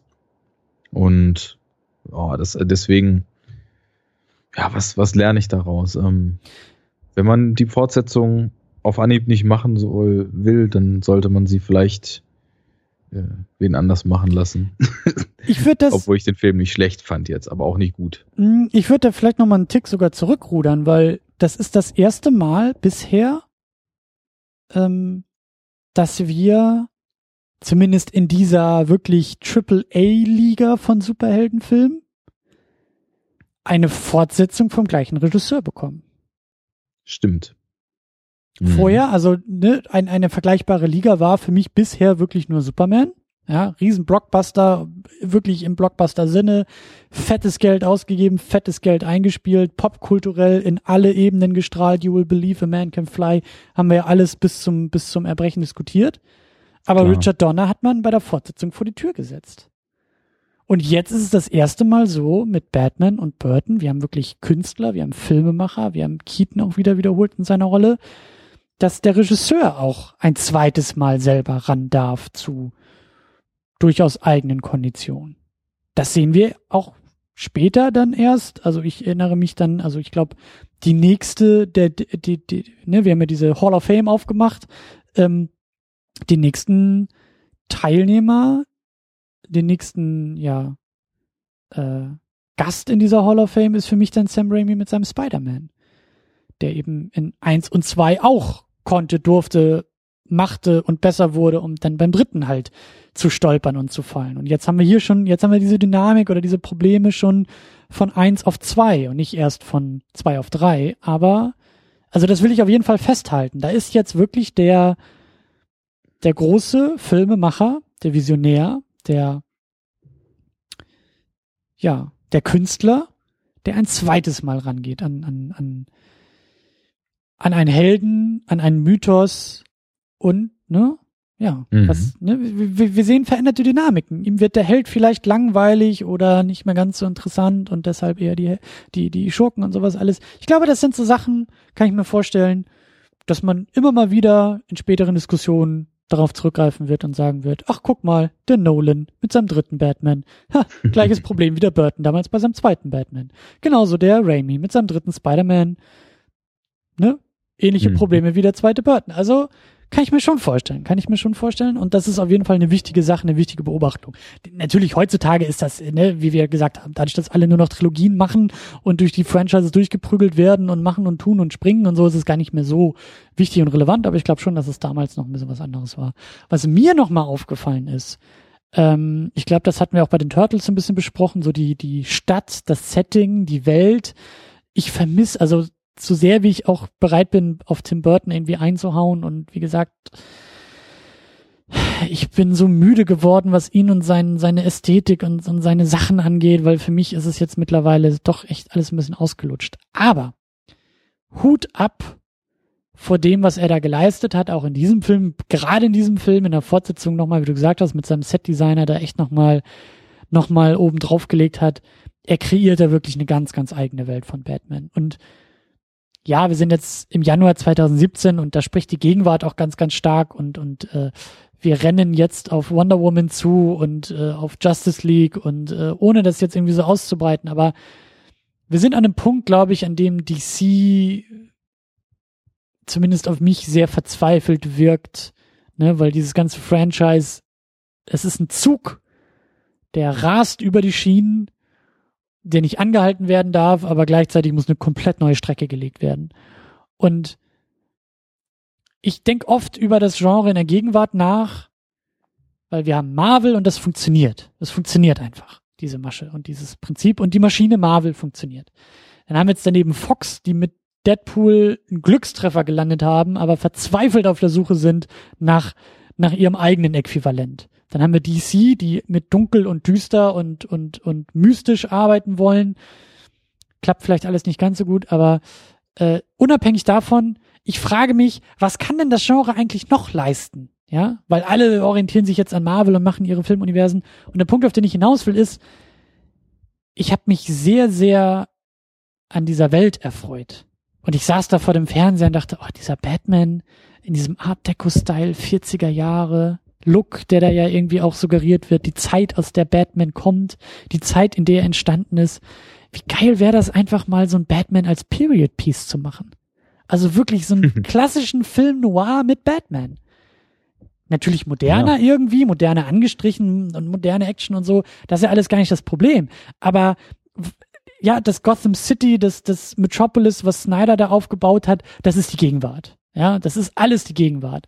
Warum das nicht, ganz, nicht, nicht mal richtig schön zurück in die Vergangenheit werfen und sagen, wir bleiben da jetzt auch mal. Wir, das will ja DC. DC will ja auch eine komplett eigene Welt dort erzeugen, aber die ist so wirklichkeitsnah, dass es für mich eher Probleme bietet. Aber da irgendwie mal so eine ganz eigene Welt zu erschaffen, die mit unserer Welt nur in Verbindung steht durch eine ähnliche oder durch, durch, durch einen zeitlichen Rücksprung oder Rückgriff auf, auf ja, Architektur und Mode und, und Ästhetikbilder, die halt aus den 30er, 40ern kommen. Das fände ich halt super, super spannend irgendwie. Ist ja auch total folgerichtig, dass du die Assoziationen jetzt hier hast. Also ich fand die Welt schon immer sehr cool in diesen Burton Batman Filmen. Da gehe ich voll mit. Und es steckt ja auch irgendwie so ein bisschen diese Bedrohlichkeit der Städte, die so zum Beispiel in diesem Expressionismus früher in Deutschland ja. in den 20ern, 30ern oder eher 20ern noch drin war, die ja dann den Film Noir halt auch total krass beeinflusst hat, wo eben das ganze Stadtbild in diesen Filmen so eine ganz eigene verfremdete Ästhetik hatte. Und diese Ästhetik ist ja auch aufgegriffen und führt eben dazu, dass dieses Gotham sich kein bisschen anfühlt wie die Welt, in der wir leben, sondern eine völlig eigene Filmwelt ist und deswegen finde ich auch als was ganz eigenes funktioniert, weil man nicht ständig die Parallelen zieht, ist ja. hier so, ist hier so. Das war dann auch der Grund, warum ich von meinte, ich will jetzt nicht derjenige sein, der drauf rumreitet, dass Catwoman als einfache Sekretärin aus dem Fenster fallen kann und dann Catwoman ist, weil das sind eben die fantastischen Regeln, nach denen diese Welt tickt und die man eben auch, also ich zumindest unhinterfragt ak akzeptiere, weil ja. Die ganze Wirkung der ganzen Gesamtästhetik mich eben unmissverständlich in eine Richtung drückt, dass ich das als eine Fabelwelt, als irgendeine Grauzone äh, empfinde, die mit unserer Welt nichts zu tun hat. Aber das wäre auch wirklich schön, wenn es, wenn man sich viel mehr von diesem erzwungenen Hyperrealismus des heutigen Kinos lösen würde und mal wieder in eine ganz andere Richtung geht und ja. viel freier und viel künstlerischer sich da vielleicht mal auch wieder auslässt. Und das ist in meinen Augen, ähm, ja, als Visionär weiß ich nicht, wie sehr man einen auch für die Folgen der Vision verantwortlich machen kann.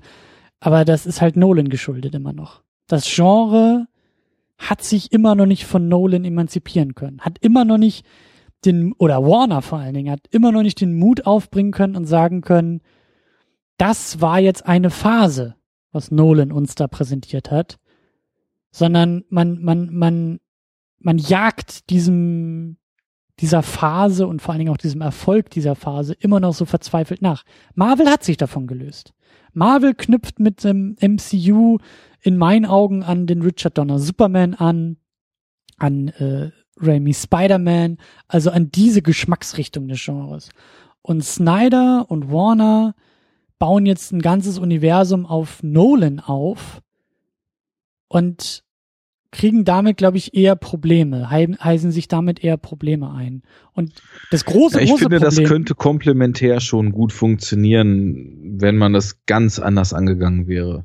Ja, also, ja, das stimmt schon. Aber äh, klar, das sind dann auch, das sind dann auch Detailfragen und Nuancen. Ich würde, glaube ich, auch viel mehr mitgehen äh, bei dem Snyder-Universum, wenn das sich nicht alles wie unsere Gegenwart anfühlen würde, sondern wirklich deutlicher eine eigene Welt aufbaut. Nicht nur in, in, in Ästhetik, sondern irgendwie auch in der, in der Welt, in den Details dieser Welt. Wenn sie da nicht alle irgendwie in einem Newsroom sitzen, der aussieht wie im Jahr 2013 oder wenn sie da nicht mit Handys rumrennen und mit Autos rumrennen äh, aus der Gegenwart und, und, und äh, ähm, Gotham City oder Metropolis aussieht wie New York City der, der Gegenwart, sondern eher wie New York City der 30er Jahre. So, dann wäre ich da, glaube ich, auch eher dabei. Oder meinetwegen. Oder der 2100er Jahre. Genau, wollte ich auch gerade vorschlagen. Also noch mehr verfremden alles. Ähm, wäre auch nicht so das Problem. Aber ich, ich, der Punkt ist einfach, ich glaube wirklich, dass dieses Festklammern an, an, an, an dieser, an dieser, an dieser Nolan-Variante irgendwie ja, um sich dann eben jetzt mehr in Marvel und haha, Justice League ist wieder lustiger und so, wir machen jetzt wieder alles so, wie ihr das wollt, liebe Fans, das wird auch nicht funktionieren. Das ist irgendwie auch alles nicht, ja, es gibt eben, gerade bei Warner finde ich noch nicht diesen Bruch mit Nolan. Es ist irgendwie noch, der Schatten von Nolan ist immer noch zu weitreichend. So. Ja, der hat ja auch nicht nur die Superheldenfilme, sondern eigentlich fast das komplette Mainstream-Kino geprägt. Eben. Eben. Und äh, du hast es genauso, dass ein Amazing Spider-Man Reboot äh, plötzlich irgendwie dark und gritty sein muss.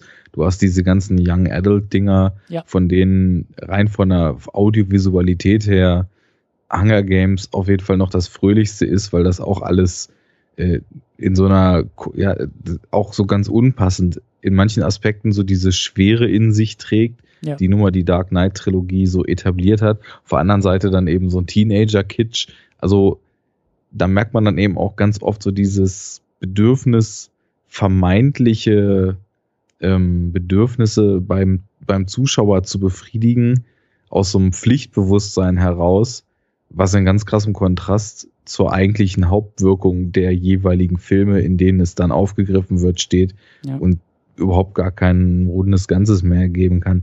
Aber ja, das ist auch eine, eine Diskussion, wo sich, glaube ich, auch mal. harte Fronten gebildet haben, weil ja teilweise auch wirklich, also die Leute, die so, oder viele Leute, die auf, ich sag jetzt mal, den klassischen Blockbuster, was ja so eine naiv leicht befreite Action-Adventure-Fabel meistens war, ähm, da wird ja auch häufig dann Nolan so ein bisschen verantwortlich gemacht, also im Negativen Mhm. quasi das Kino also auf unbestimmte Zeit in so einen Depri-Modus hingetweakt zu haben. Wobei ich mir dann halt auch denke, ist es, du kannst halt nicht einen Ansatz, der in sich stimmig ist, kritisieren. Du kannst halt wieder die, Das meine ich ja gerade. Ne? die Excel-Tabellenträger. Genau, Nolan. Nolan hatte eine Vision, die hat er umgesetzt, so hat er, so- der hat er gestanden, die funktioniert, die ist auch super. Aber kann man ihn jetzt dafür verantwortlich machen, dass jeder seine Vision nachbauen will? Eben, das, das ist ja der falsche ne? Weg dafür. Genau. Äh, ganz kurz nur, bevor wir dann wirklich zum Abschluss kommen. Äh, der Film gehört in den Kanon, oder? Na klar. Na klar. Also äh, Batman macht in seiner Funktion als Superheld hier eigentlich perfekten Dienst nach Vorschrift. Es ist was los, er kommt, regelt es, ist wieder weg. Also quasi der Superheld, mit dem man keine Scherereien, sondern nur positive Erlebnisse als Bürgermeister einer Großstadt hat. Mhm. Er macht nicht mal Gebäude kaputt. Mhm. Ja, er zündet ein paar Clowns an, das kann ja mal passieren. Weißt du, da gibt's genug von. Nee, also bin, bin ich auch voll dabei. Der, der, Film gehört, wie wir eigentlich die ganze Zeit schon diskutiert haben, genau aus den Gründen. Auch aus den problematischen Gründen gehört er in den Kanon. Und äh, auch hier wieder der, der Held, der als Symbol, Symbolik wird verhandelt, ist für mich, hat sich für mich auch immer mehr rausgestellt, auch teilweise bei uns äh, im Blog in den Kommentaren, so die Frage, was, was ist denn der Superheld? Ja, der Superheld ist halt eine Stufe über dem Helden. Der Held ist der, ist, ist das Individuum, das irgendwie ein Abenteuer erleben kann und als Rocketman oder, oder nee, wie hieß er, Rocketeer, ähm, einen coolen Helm trägt und irgendwie seine Blondine rettet. Aber der Superheld ist halt das Kostüm, ist die Symbolik, ist das Übersteigen des Menschen und ist auch das übermenschliche Verhandeln von Themen, das halt über das Individuum irgendwie auch, auch hinweggeht. Ja, Das ich wollte da auch noch drauf eingehen gerade. Es ist, weil nämlich auch gerade ja so ein bisschen, was heißt Kritik, ähm, es stand ja so ein bisschen zur Debatte, ob wir vielleicht ein bisschen zu engstirnig mit dieser, mit dieser Definition sind und das super vielleicht dem einen oder anderen zuschreiben sollten, dem wir es nicht zuschreiben. Aber man hat eben hier den krassen Kontrast. Mir ging da auch noch der Rocketeer durch den Kopf, der halt seine Freundin rettet mit dem Jetpack. Und dieser Batman hier, der wirkt ja im Grunde genommen auch als Bruce Wayne fast schon wie so ein Geist. Also wie ein Geist, der so ein bisschen auftaucht taut im Laufe des Films. Hast du vorhin schon schön gesagt, das erste Bild, er sitzt da, starrt Mhm. ins Nichts, hat seinen Mhm. Drink und ist quasi so der Geist in seiner Villa, der eigentlich nur in so einer trüben, in so einem trüben Dämmerzustand vor sich hin vegetiert, bis er wieder gerufen und gebraucht wird und dann halt genau diesen Akt, Akt der ähm, für sich selbst auf dem Papier eigentlich nutzlosen Selbstlosigkeit hat. Äh, er weiß nicht, was los ist, er wird gerufen und er geht halt, ohne mit der Wimper zu zucken, in den Kampf äh, und ist sich nicht mal bewusst, ob er sich jetzt einer völligen Übermacht gegenüber sieht oder ob einfach nur mal wieder äh, irgendwem die Handtasche in der Alley geklaut wurde. Und da geht er halt rein und macht das unter Gefahr seines Lebens und was auch immer.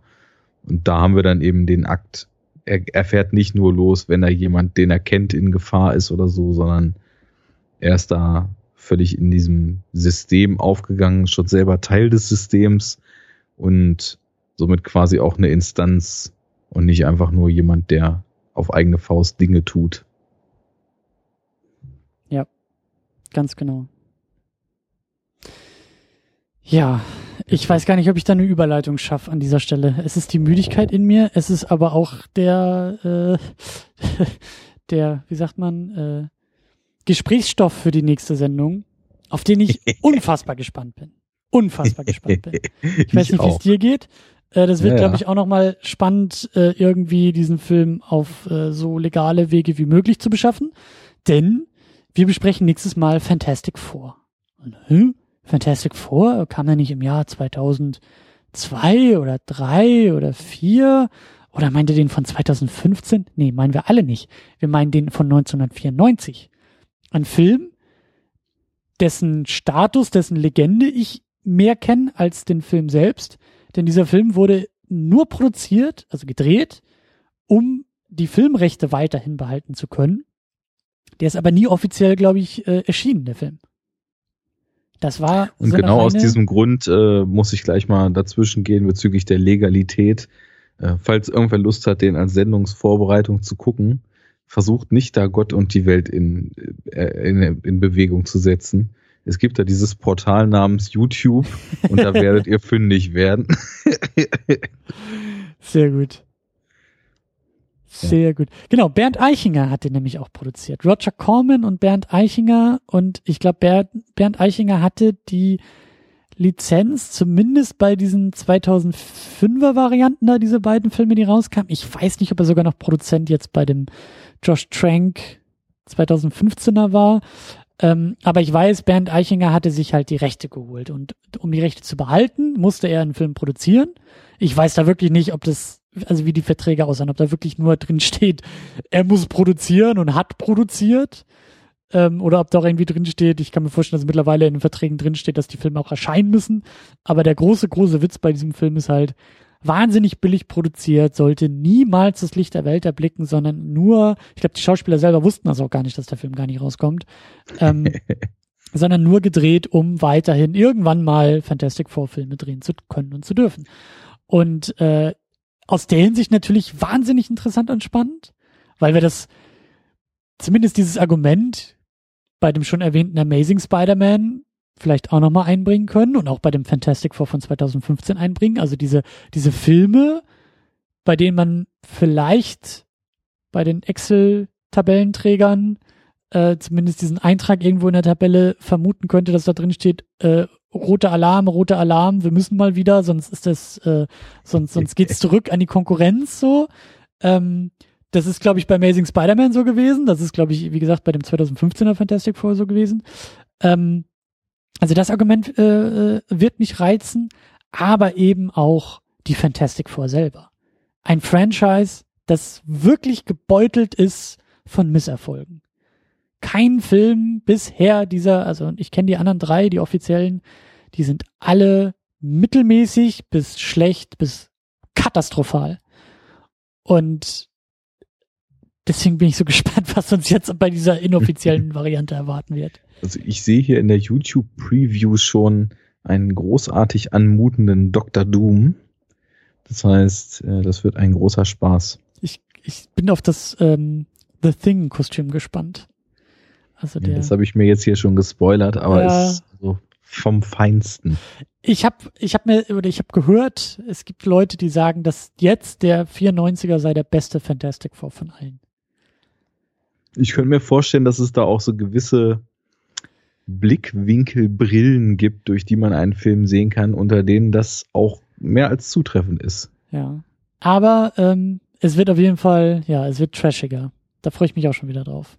Auch eine Sache, die wir schon hatten, ne? Superman haben wir auch schon den Bach runtergehen sehen, Supergirl, Turtles 2, Also irgendwie sind wir, glaube ich, schon gut vorbereitet auf das, was Und die Fantastic Four fangen direkt unten im Bach an. Genau. Das ist doch schon mal gut. Die kommen aus dem Loch aus nicht mehr raus. Das ist das Schöne. Egal wie teuer produziert und wie viele Millionen nachher noch oben drauf kommen, das wird wohl nicht mehr besser. Aber das, äh, ja, das machen wir dann nächstes Mal. Ich freue mich drauf und ähm, sage bis dahin, äh, tschüss, lieber Arne. Tschüss, lieber Christian. Und äh, viel Spaß, oder ich hoffe, ihr hattet viel Spaß bei diesen teilweise etwas konfusen Ausführungen zu Batman Returns. Beim nächsten Mal wird's noch konfuser. Und bis dahin immer fleißig Superheldenfilme gucken. Bis dahin, tschüss.